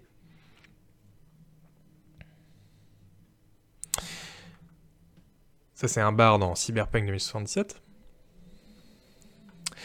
L'un des principaux espoirs de Martin pour Citizen Sleeper est de remettre en question la vision pessimiste du monde qui imprègne le genre. L'une des accusations que je vois toujours lancées contre le cyberpunk ou la science-fiction dystopique, similaire, est qu'elle est censée être un avertissement, pas une fantaisie. Nous sommes censés lire ces œuvres en pensant quel endroit merdique pour vivre, j'espère que le monde va pas finir comme ça. Pour moi, c'est un non-sens. Euh, pour reparler de Gibson, il est clair qu'il écrivait sur un monde qui le fascinait et l'attirait. Ouais, d'accord. Donc lui, il dit, ok, ça j'avais pas, j'avais pas tout saisi. Euh. Merci euh, Pete Cléouf pour ton 19e mois d'abo, merci beaucoup. En tout cas, je vois que ça vous passionne dans le chat, euh, il y a des gros débats, c'est bien. Je trouve que c'est finalement pas si éloigné de la façon dont Bethesda a transformé tout le propos des Fallout en une somme de trucs cool et marketable, mais sans substance. Ah bah, ne me lance pas là-dessus, Kabuka. non mais oui, oui, complètement. Ben, on... voilà, oh, oh, voilà. Non mais comment un un, propos politique est devenu un propos esthétique. Ça, c'est terrible, mais c'est une histoire qui se répète euh, dans plein de, de, genres différents. Quoi. Mais du coup, euh, oui, donc lui, il dit d'habitude, on accuse, on dit, ouais, le cyberpunk, euh, faut arrêter de rendre ça cool parce que c'est pas censé être un fantasme, mais plutôt un avertissement. Et lui, au fait, Martin, il dit au contraire, non, non relisez Gibson, euh, lui, euh, il trouvait ça cool. Il écrivait sur un monde qui le fascinait euh, et qui l'attirait. Ok. J'ai déjà vu mon travail accusé d'être sombre, de voir l'avenir de manière pessimiste, mais en fait je considère que mon travail parle d'espoir, de trouver une place, une raison de continuer, de l'importance de former des, des communautés et des liens. Ok de l'importance de former des communautés et des liens. Point final. ok. Euh, donc euh, des propos recueillis par euh, Amir Mehar de pcgamesn.com. Merci à lui.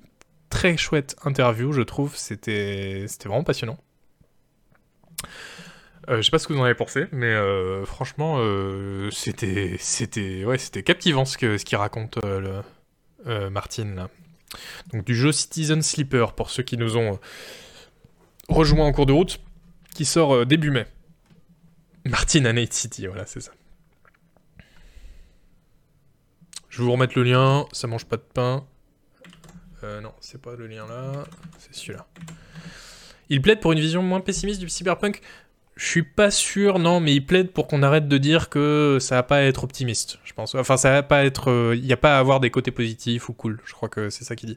Mais en même temps, il se contente pas de dire ça. S'il se contentait de dire Oh non, arrêtez, le cyberpunk ça peut aussi être cool, ce serait nul, mais euh, il y a tout ce qu'il a dit avant aussi qui est très très, qui est très, très bien. C'est complexe, c'est pas facile d'en parler dans un chat Twitch, ouais, c'est sûr.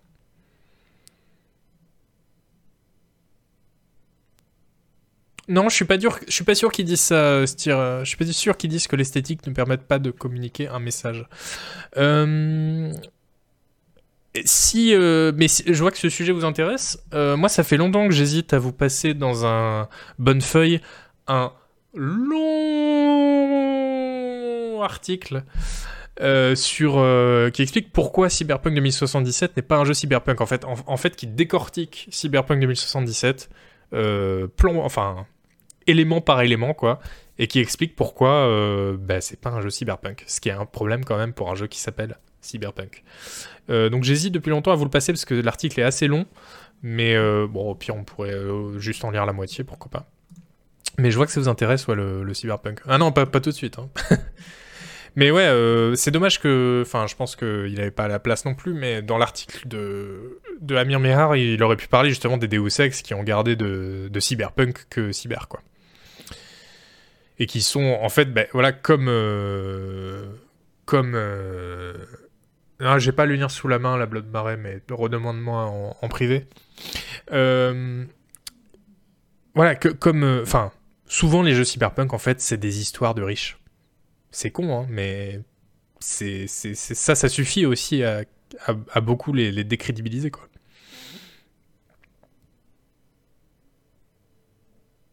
Ah ben Pestaz, je sais pas si tu dis ça... euh, Enfin, je sais pas si t'as entendu, mais... euh, euh, justement, il, dit ça, parce que Pestaz dit, oui, mais bon, c'est le jeu de rôle dont est inspiré Cyberpunk 2077 le problème. Mais il y a, une partie de l'interview qui en parle, hein, qui dit... Attends, je vais essayer de le retrouver parce que c'est un passage, c'est un passage intéressant.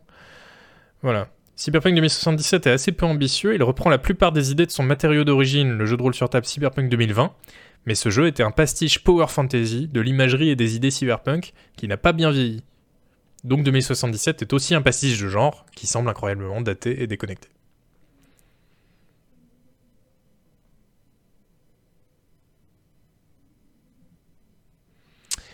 Eh bah c'est très bien que vous parliez euh, d'Elden Ring. Quelle, belle transition vous m'offrez, puisque... euh, donc euh, voilà, merci pour l'intérêt que vous avez porté à cet article.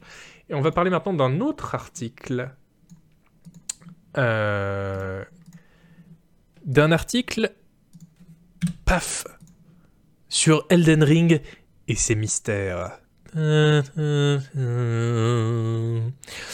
Euh, c'est un article qui est paru dans la newsletter Game On de Jason Schreier et Cecilia D'Anastasio. Je vous conseille euh, de... hum, Si vous parlez anglais et que l'industrie du jeu vidéo ça vous intéresse, ça va pas spoil, non pas du tout, euh, Neo Genesis. Euh, je vous conseille de vous abonner à cette newsletter Game On de Bloomberg, bon, euh, qui est écrite donc euh, à tour de rôle par euh, Jason Schreier et Cecilia D'Anastasio. C'est une fois par semaine, on reçoit un cours concentré de, de, un court extrait de des sujets les plus importants de sur le jeu vidéo de la semaine. Et c'est très cool, c'est presque aussi bien que le cri du lapin, mais c'est beaucoup moins drôle quand même que le, que le cri du lapin. Et donc Jason Schreier, il a consacré le, le cœur de sa newsletter du 1er avril, vendredi dernier, à Elden Ring, en cherchant euh, une partie des raisons qui font que ce jeu a rencontré un succès énorme, et euh, pour ça il mobilise plein de concepts du jeu de rôle, vous allez voir, même moi qui n'ai pas joué à Elden Ring et qui ne vais pas y jouer a priori de sitôt, parce que l'interface j'ai un gros problème avec, euh, ça m'a vraiment passionné. Alors, par contre je vais peut-être passer le...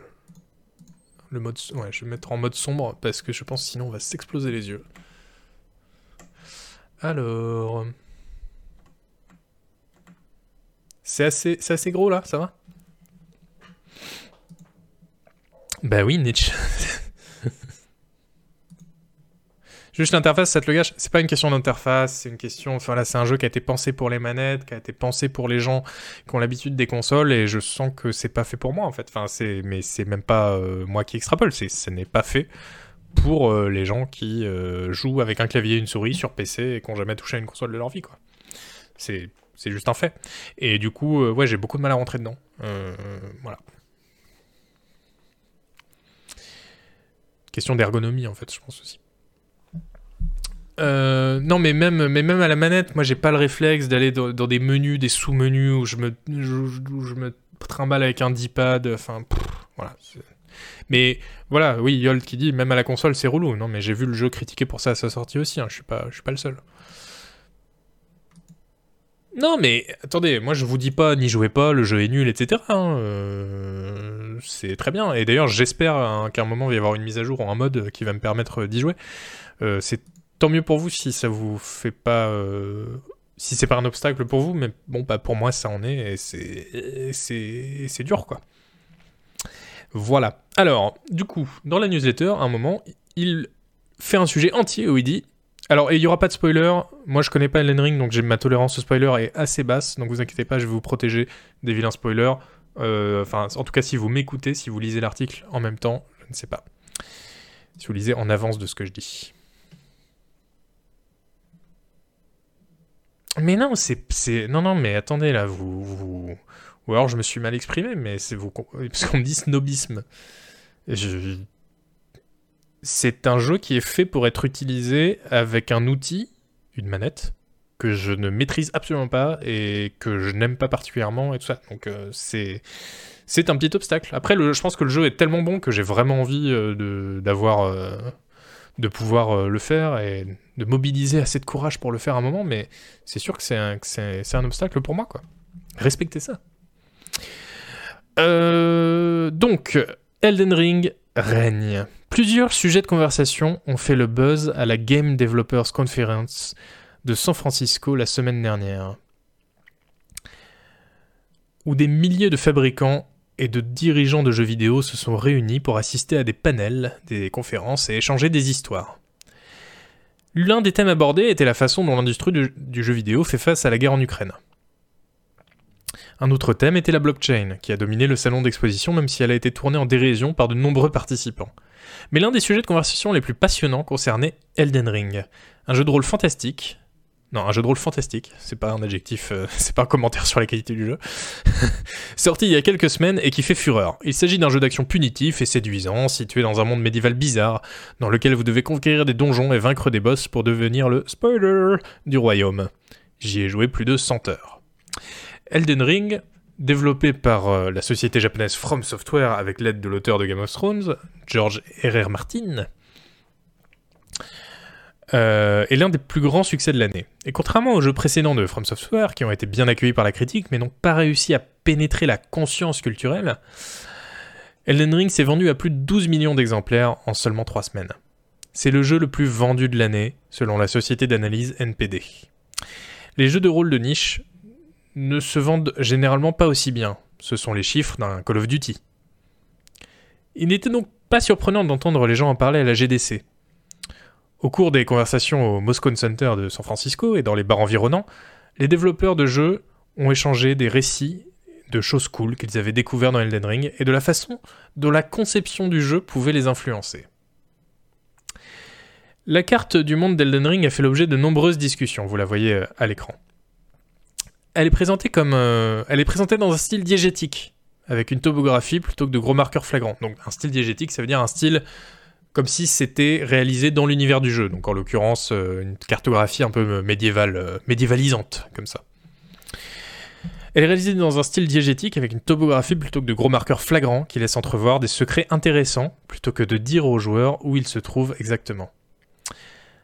Un, développeur travaillant sur un jeu de rôle euh, à. Non, pardon. Un développeur travaillant sur un jeu à monde ouvert en- à paraître m'a dit que l'équipe n'avait pas prêté beaucoup d'attention euh, à Elden Ring avant de voir les chiffres de vente. Maintenant, il cherche à savoir ce que le studio peut apprendre de ce jeu, qui est publié par Bandai Namco. Peut-être que le studio va alléger la prise en main du jeu, en dissimulant des secrets dans des allées non marquées et en supprimant certaines des icônes flagrantes de la carte qui indiquent où exactement où commence chaque nouvelle mission. Voilà, donc ça c'est un, aspect qui est souvent sous-estimé, la, porosité en fait des, jeux et des influences dans l'industrie du jeu vidéo, mais clairement, Vous voyez, Elden Ring est sorti il y a euh, euh, un mois, même pas. Euh, et il y a déjà des gros jeux à monde ouvert qui commencent à se dire Ok, en fait, on va supprimer des marqueurs parce que c'est beaucoup mieux sans. Donc en supprimant certaines icônes flagrantes de la carte qui indiquent exactement où commence chaque nouvelle mission. Ou peut-être ajoutera-t-il davantage d'options pour rationaliser les journaux de quête et autres... Euh... Attendez, c'est bien traduit ça? Hmm. Oui, c'est pas rationaliser, c'est simplifier. Peut-être ajoutera-t-il davantage d'options pour simplifier les journaux de quête et autres marqueurs d'interface utilisateur qui indiquent au joueur exactement ce qu'il doit faire et où il doit aller.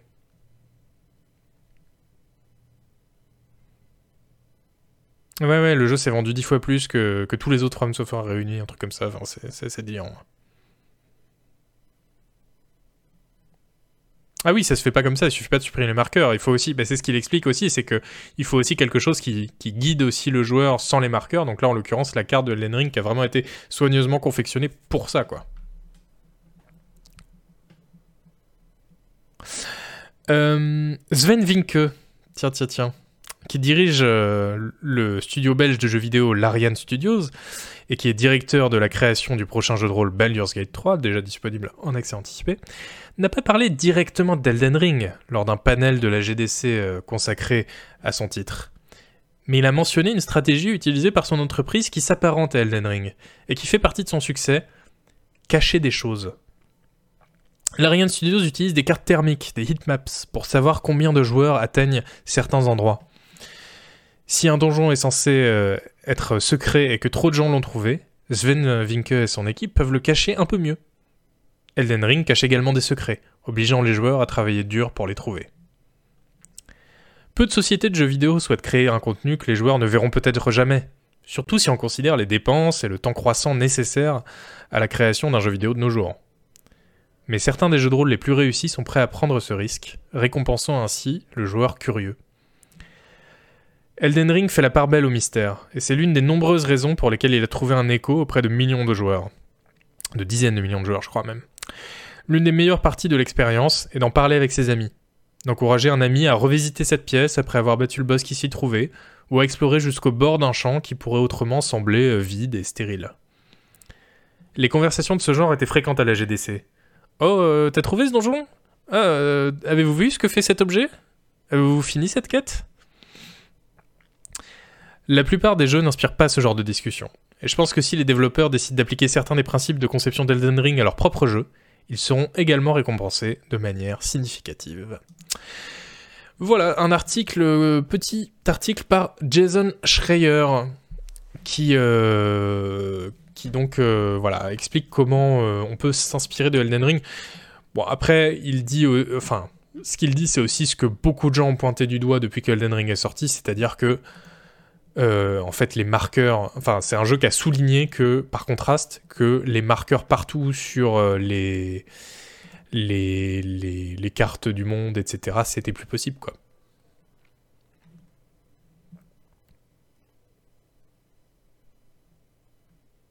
Ils n'étaient pas en monde ouvert, euh, Dédé l'embrouille. Je pense que le côté cryptique, quand t'es dans un jeu linéaire et quand t'es dans un jeu à monde ouvert, c'est pas du tout la même chose, surtout que les jeux à monde ouvert, eux, ils répondent à des codes complètement différents des jeux linéaires. Euh, euh, et, notamment à des codes, euh, bah, justement, où il y a, t'es censé avoir des marqueurs partout, être un peu pris par la main en permanence, etc. Merci les Tatum Temporis pour ton 21e mois d'abo. J'espère que j'ai pas oublié de gens qui sont abonnés. Dans le doute, merci aux gens qui sont abonnés et que je risquerais d'avoir oublié. Ça, c'est un truc que j'aime beaucoup dans le game design des jeux From Software, nous dit Tifres. Ne pas avoir peur de cacher du contenu. Dans Elden Ring, c'est la folie, tous les trucs un peu incroyables sont optionnels, du coup le joueur risque de rater des choses, mais d'un autre côté, les développeurs euh, qu'il fait sont de véritables uppercuts. Parce que rien ne lui avait indiqué qu'il allait tomber sur un truc pareil. Ouais, c'est vrai. C'est toi, euh, euh Tifres, qui, commande, commente euh, les vidéos, beaucoup les, les, replays de Tronche de 4 sur, sur YouTube? Et commentaires euh, très cool, euh, souvent, euh, et, instructifs, soit dit en passant. Mais avant qu'on mette des marqueurs, on, se perdait tout le temps dans certains jeux aussi. Si, c'était si évident à enlever, ouais, c'est ça. Je sais même pas si c'est souhaitable. Mais je pense que justement, c'est ce que fait remarquer Jason Schreier et ce qu'on ce qu'on voit dans Elden Ring, c'est que on peut très bien enlever les marqueurs si on fait le taf à côté. Et si on n'a pas peur que bah oui il y a du contenu qui va euh, à côté duquel les joueurs vont passer et c'est pas très grave. Bon.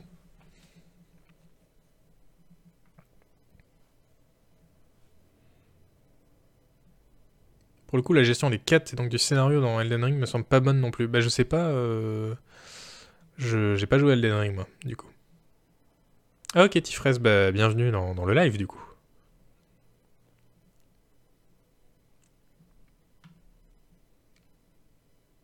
J'essaie de lire tout ce que vous dites parce que c'est assez intéressant comme question, la question du degré auquel le joueur doit être euh, euh, pris par la main, quoi.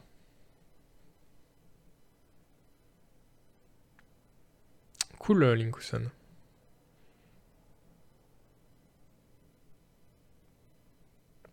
C'est compliqué parce qu'à côté, les gens ont de moins en moins de temps à consacrer à un seul jeu. Ils veulent pas tâtonner, c'est sûr, en plus ils veulent pas échouer.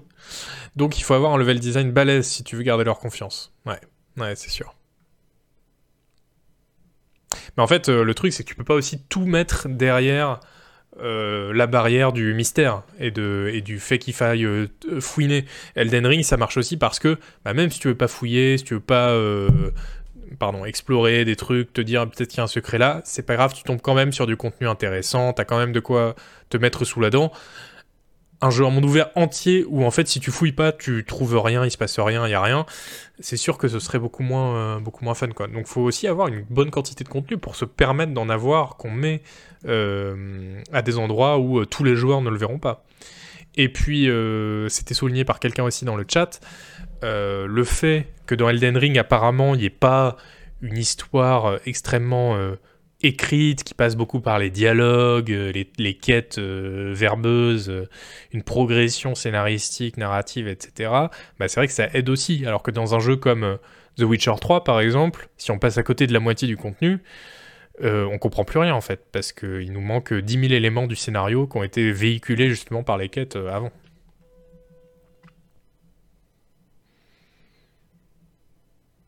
Ouais.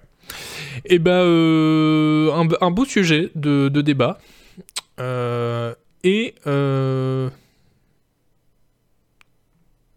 et on va finir avec encore un autre article. Non mais je vous ai dit, c'est n'importe quoi aujourd'hui. Hein. C'est article sur article sur article. Je vous, je vous cultive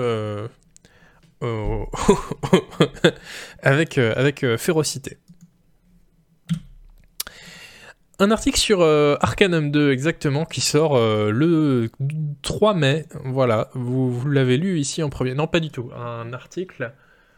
Euh, bah. Bah, il est où? Ah, je l'ai même pas ouvert, tiens. Oh. Voilà. C'est du gavage intellectuel, c'est ça. C'est ça.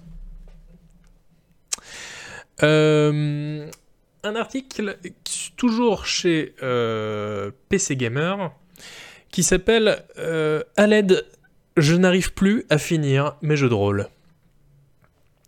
Alors c'est un petit article qui est sorti en 2020, qui est fait par euh, Tom Senior, qui est l'un des journalistes britanniques de, de, PC Gamer, qui est un magazine à la fois américain et britannique. et c'est un article qui va, je pense, nous permettre de continuer de débattre longtemps, parce que euh, je l'ai juste euh, survolé pour l'instant, mais je pense qu'il y a plein de trucs avec lesquels je suis pas d'accord. et euh, aussi plein de passages qui soulignent bah, les problèmes du, du, jeu de rôle moderne. Alors, allons-y. Vous connaissez peut-être ce sentiment. Je suis en train de profiter d'un énorme jeu de rôle, de jongler avec des quêtes secondaires et de rassembler mon groupe pour m'aventurer quand, soudain, je m'éloigne. C'est peut-être le travail, la fatigue ou un autre jeu qui éveille mon intérêt. Attendez, euh... faut que je le refasse avec une musique appropriée.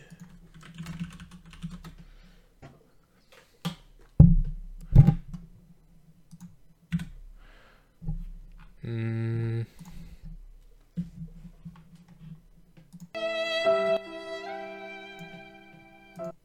c'est pas, c'est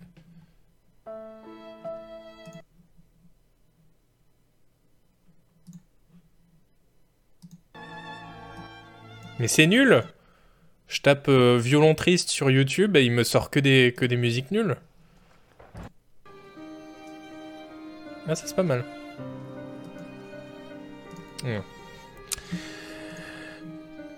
Vous connaissez peut-être ce sentiment.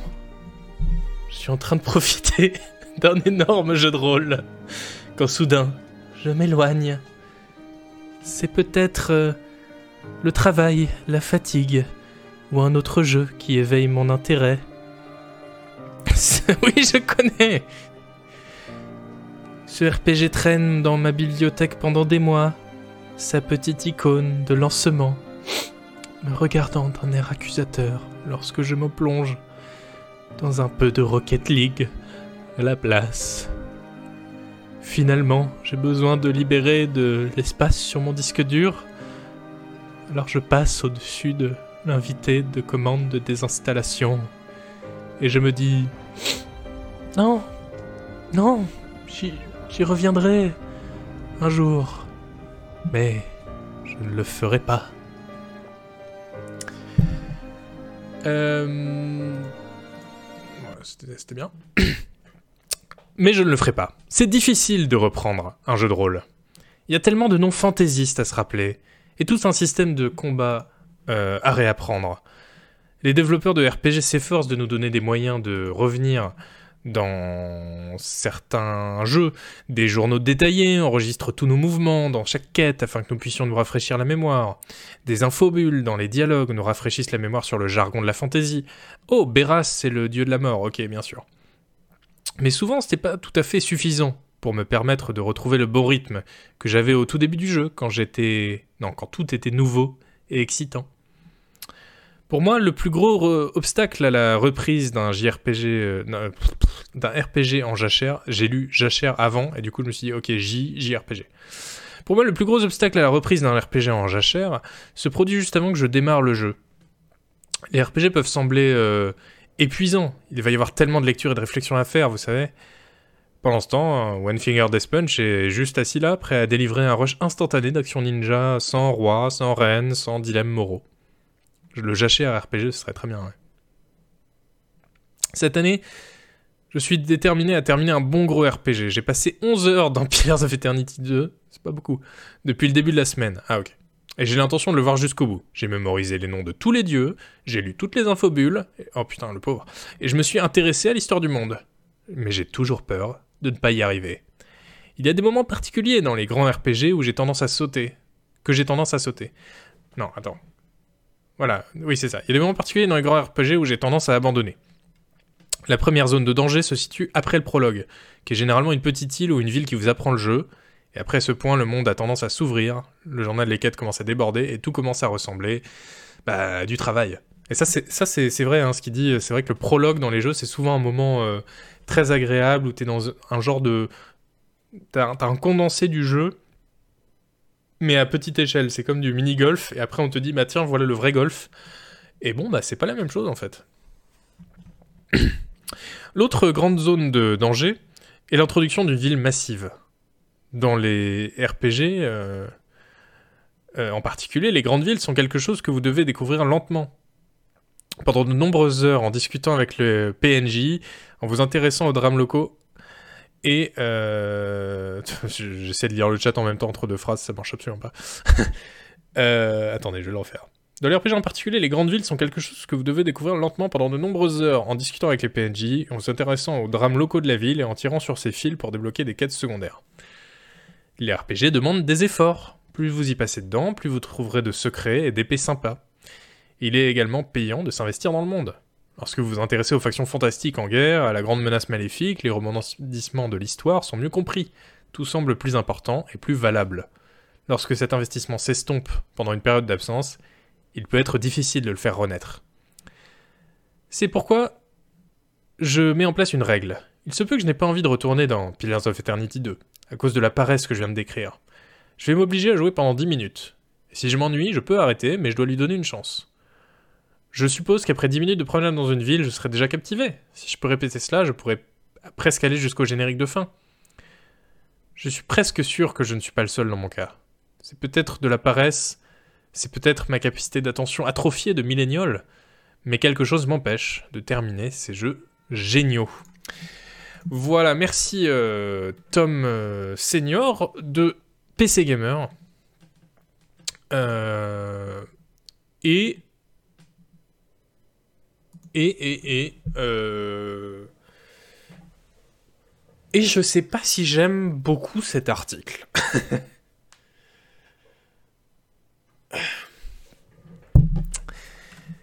C'est-à-dire que...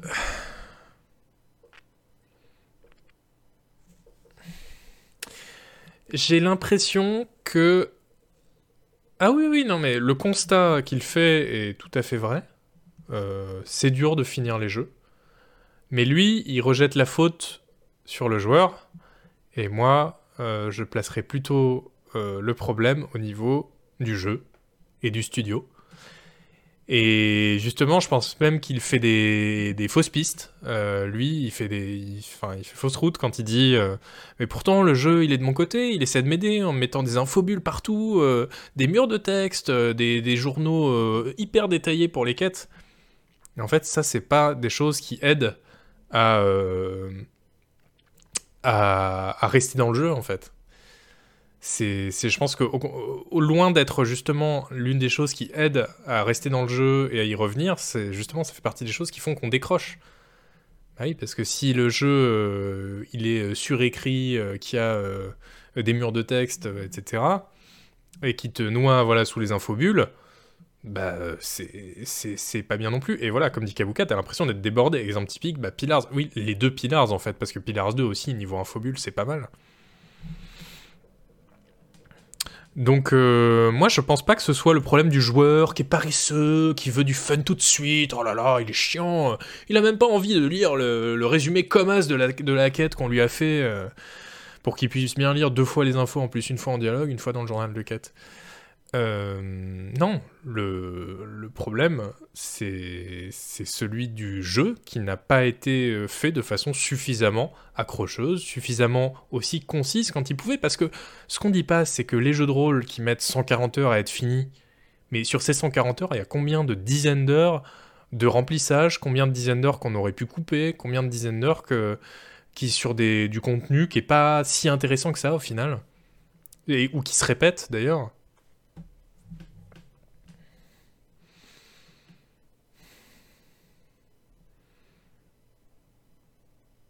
Ah, mais c'est complètement subjectif, bien sûr, bien sûr. Mais moi. Oui, oui, oui, non, mais.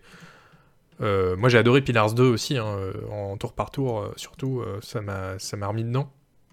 Mais moi, ce que je dis, c'est que quand ça marche pas, c'est pas la faute du joueur. Enfin, après, tous les jeux ne sont pas pour tous les joueurs aussi, ça c'est un autre débat. Mais là, manifestement, on parle de quelqu'un qui aime, qui aimerait Pillars of Eternity 2, etc.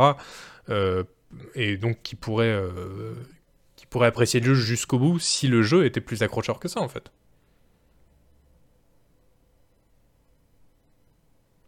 Oui, bah, c'est toi qui disais, Vegabix, qui disait, bah moi ça me fait ça en ce moment sur Disco Elysium. C'est marrant parce que...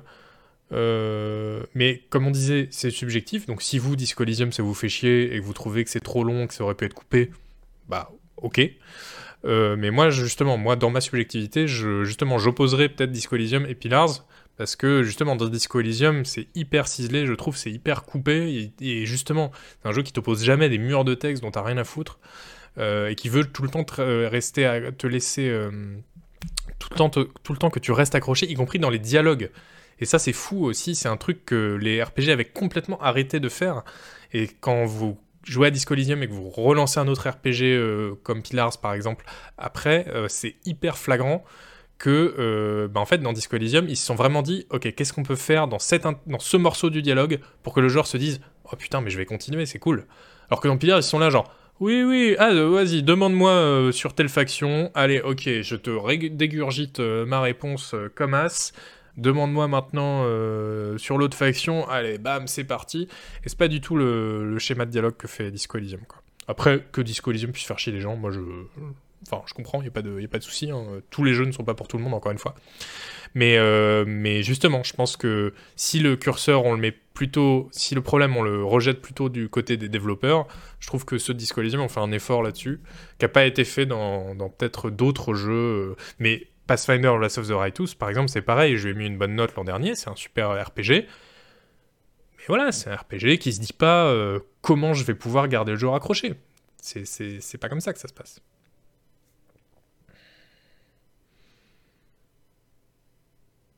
Faire une coupure de quelques jours ou une semaine, c'est dur de revenir. Oui, mais ça, c'est le cas dans tous les jeux.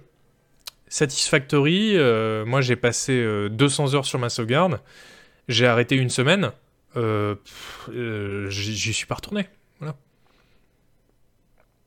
Parce que faire une coupure dans n'importe quel jeu dans lequel t'as as passé du temps, c'est toujours très dur de t'y remettre.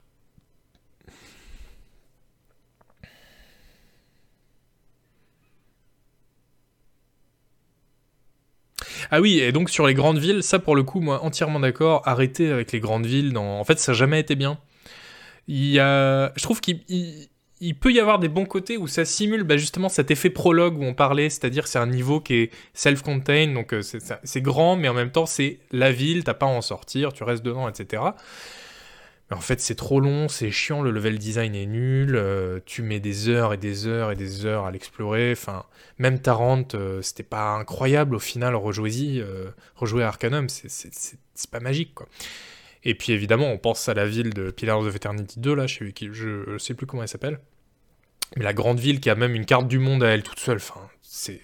D'ailleurs, et là encore, on voit vraiment que. Bah, c'est des Neketaka, voilà, merci. On voit vraiment que les développeurs se sont dit, bon, il faut une ville, on va faire une grande ville, comme ça, ça va bien le maintenir occupé, euh, et euh, bah, il aura du contenu à se mettre sous la dent et tout. Ouais, ok, mais en fait, au bout de 5 heures à explorer la ville, euh, j'en peux plus, en fait. Oui, oui, c'est l'héritage Infinity Engine, ça, on est, on est complètement d'accord. Au moins dans Skyrim, les villes sont pas trop grandes. oui, ça c'est sûr.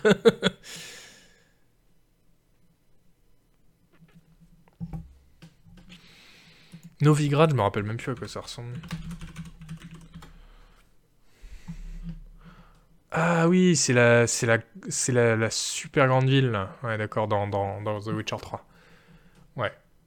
Euh, ça, je me rappelle plus si je me, si ça m'ennuie ou pas. Je saurais plus, je saurais plus analyser là.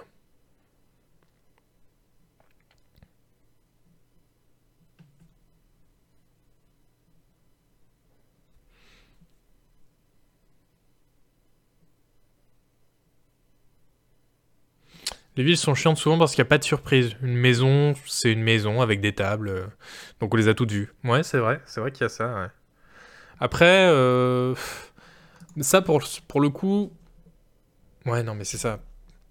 Même si tu essayes d'introduire des surprises, par exemple dans Pillars 2, Neketaka, il y a plein de surprises. Il y a des bâtiments euh, assez fous. Il y a un bâtiment de la... qui, est entouré par des murailles d'eau. Euh, il y a un moulin euh, qui broie des trucs de lumière. Enfin, voilà, il y, a quand même, ils ont essayé de faire des trucs euh, assez nouveaux, mais ça reste une ville. Ça reste, oui, un palais. Bah, il est entouré d'eau, mais c'est un palais quand même. Et on en a vu plein, quoi. je pense que c'est ça le problème de la ville, c'est qu'on en a trop vu et que pour subvertir la ville, pour lui donner beaucoup de fraîcheur, il faut vraiment se lever tôt, quoi, en tant que développeur. Faut vraiment trouver un twist énorme, quoi. Après, est-ce que c'est pas aussi un problème de jeu isométrique? Est-ce que dans les RPG en 3D, c'est pas cool de se balader euh, dans une ville? Parce que justement il y a ce côté immersif que n'ont pas hein, pour le coup les RPG euh, à l'isométrique. Moi j'adore mais euh, il faut bien reconnaître que c'est pas des RPG c'est pas des jeux qui sont faits pour être immersifs. C'est vrai que dans Dishonored par exemple ce qui n'est pas spécialement un jeu de rôle c'est une immersive sim c'est pas tout à fait pareil mais moi j'ai adoré me balader dans la ville The Witcher 3 aussi, je pense que c'était cool. Euh, ouais.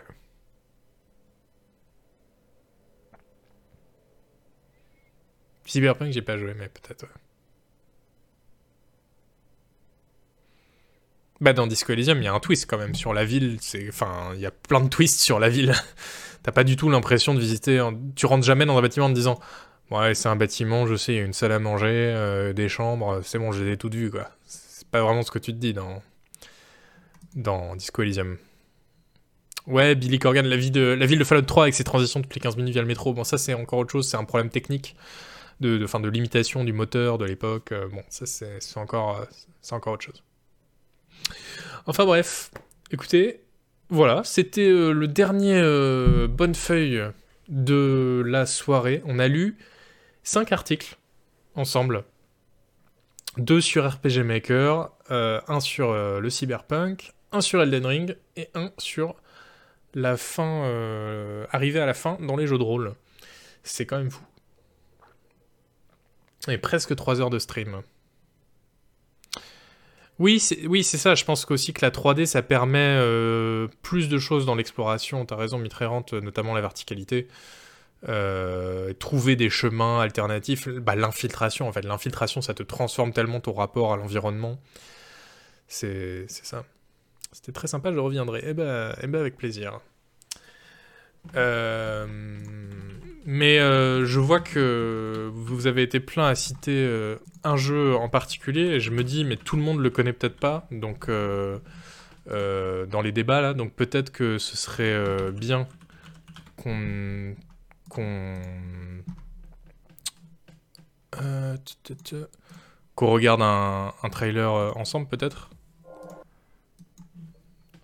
Je, dis ça comme ça, pour euh, bien situer, pour que tout le monde comprenne dans les débats euh, de quoi en parler. Hein. Euh, voilà, moi je, remplis avant tout une mission d'information.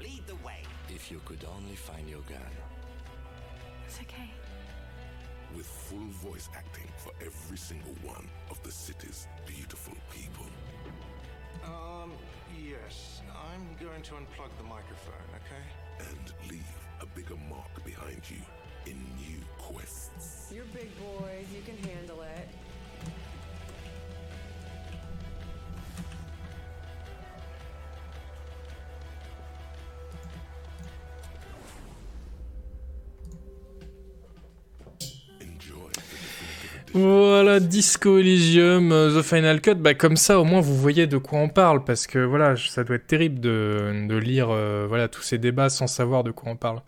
Euh, bien, eh ben merci vraiment beaucoup de m'avoir suivi dans, dans cette longue émission, cette reprise de Tronche de Quête. J'étais super content de, de faire cette émission, de revenir à Tronjoquette et de lire tous ces articles avec vous. En fait, je pense qu'il faut que je fasse beaucoup plus de bonnes feuilles dans les Tronjoquettes parce que c'est trop cool à faire. Euh, et vous êtes euh, vachement euh, intéressés par les articles et on a des discussions cool. Donc, ouais, je pense que dans les, prochains épisodes, on va faire plus de on va lire plus d'articles quoi. C'est plus intéressant au final que de dire ah bah il y a tel tel jeu qui est sorti, il est bien, il est pas bien. Enfin je sais pas, c'est faut les deux évidemment, mais voilà pas trop. Ne pas en faire trop.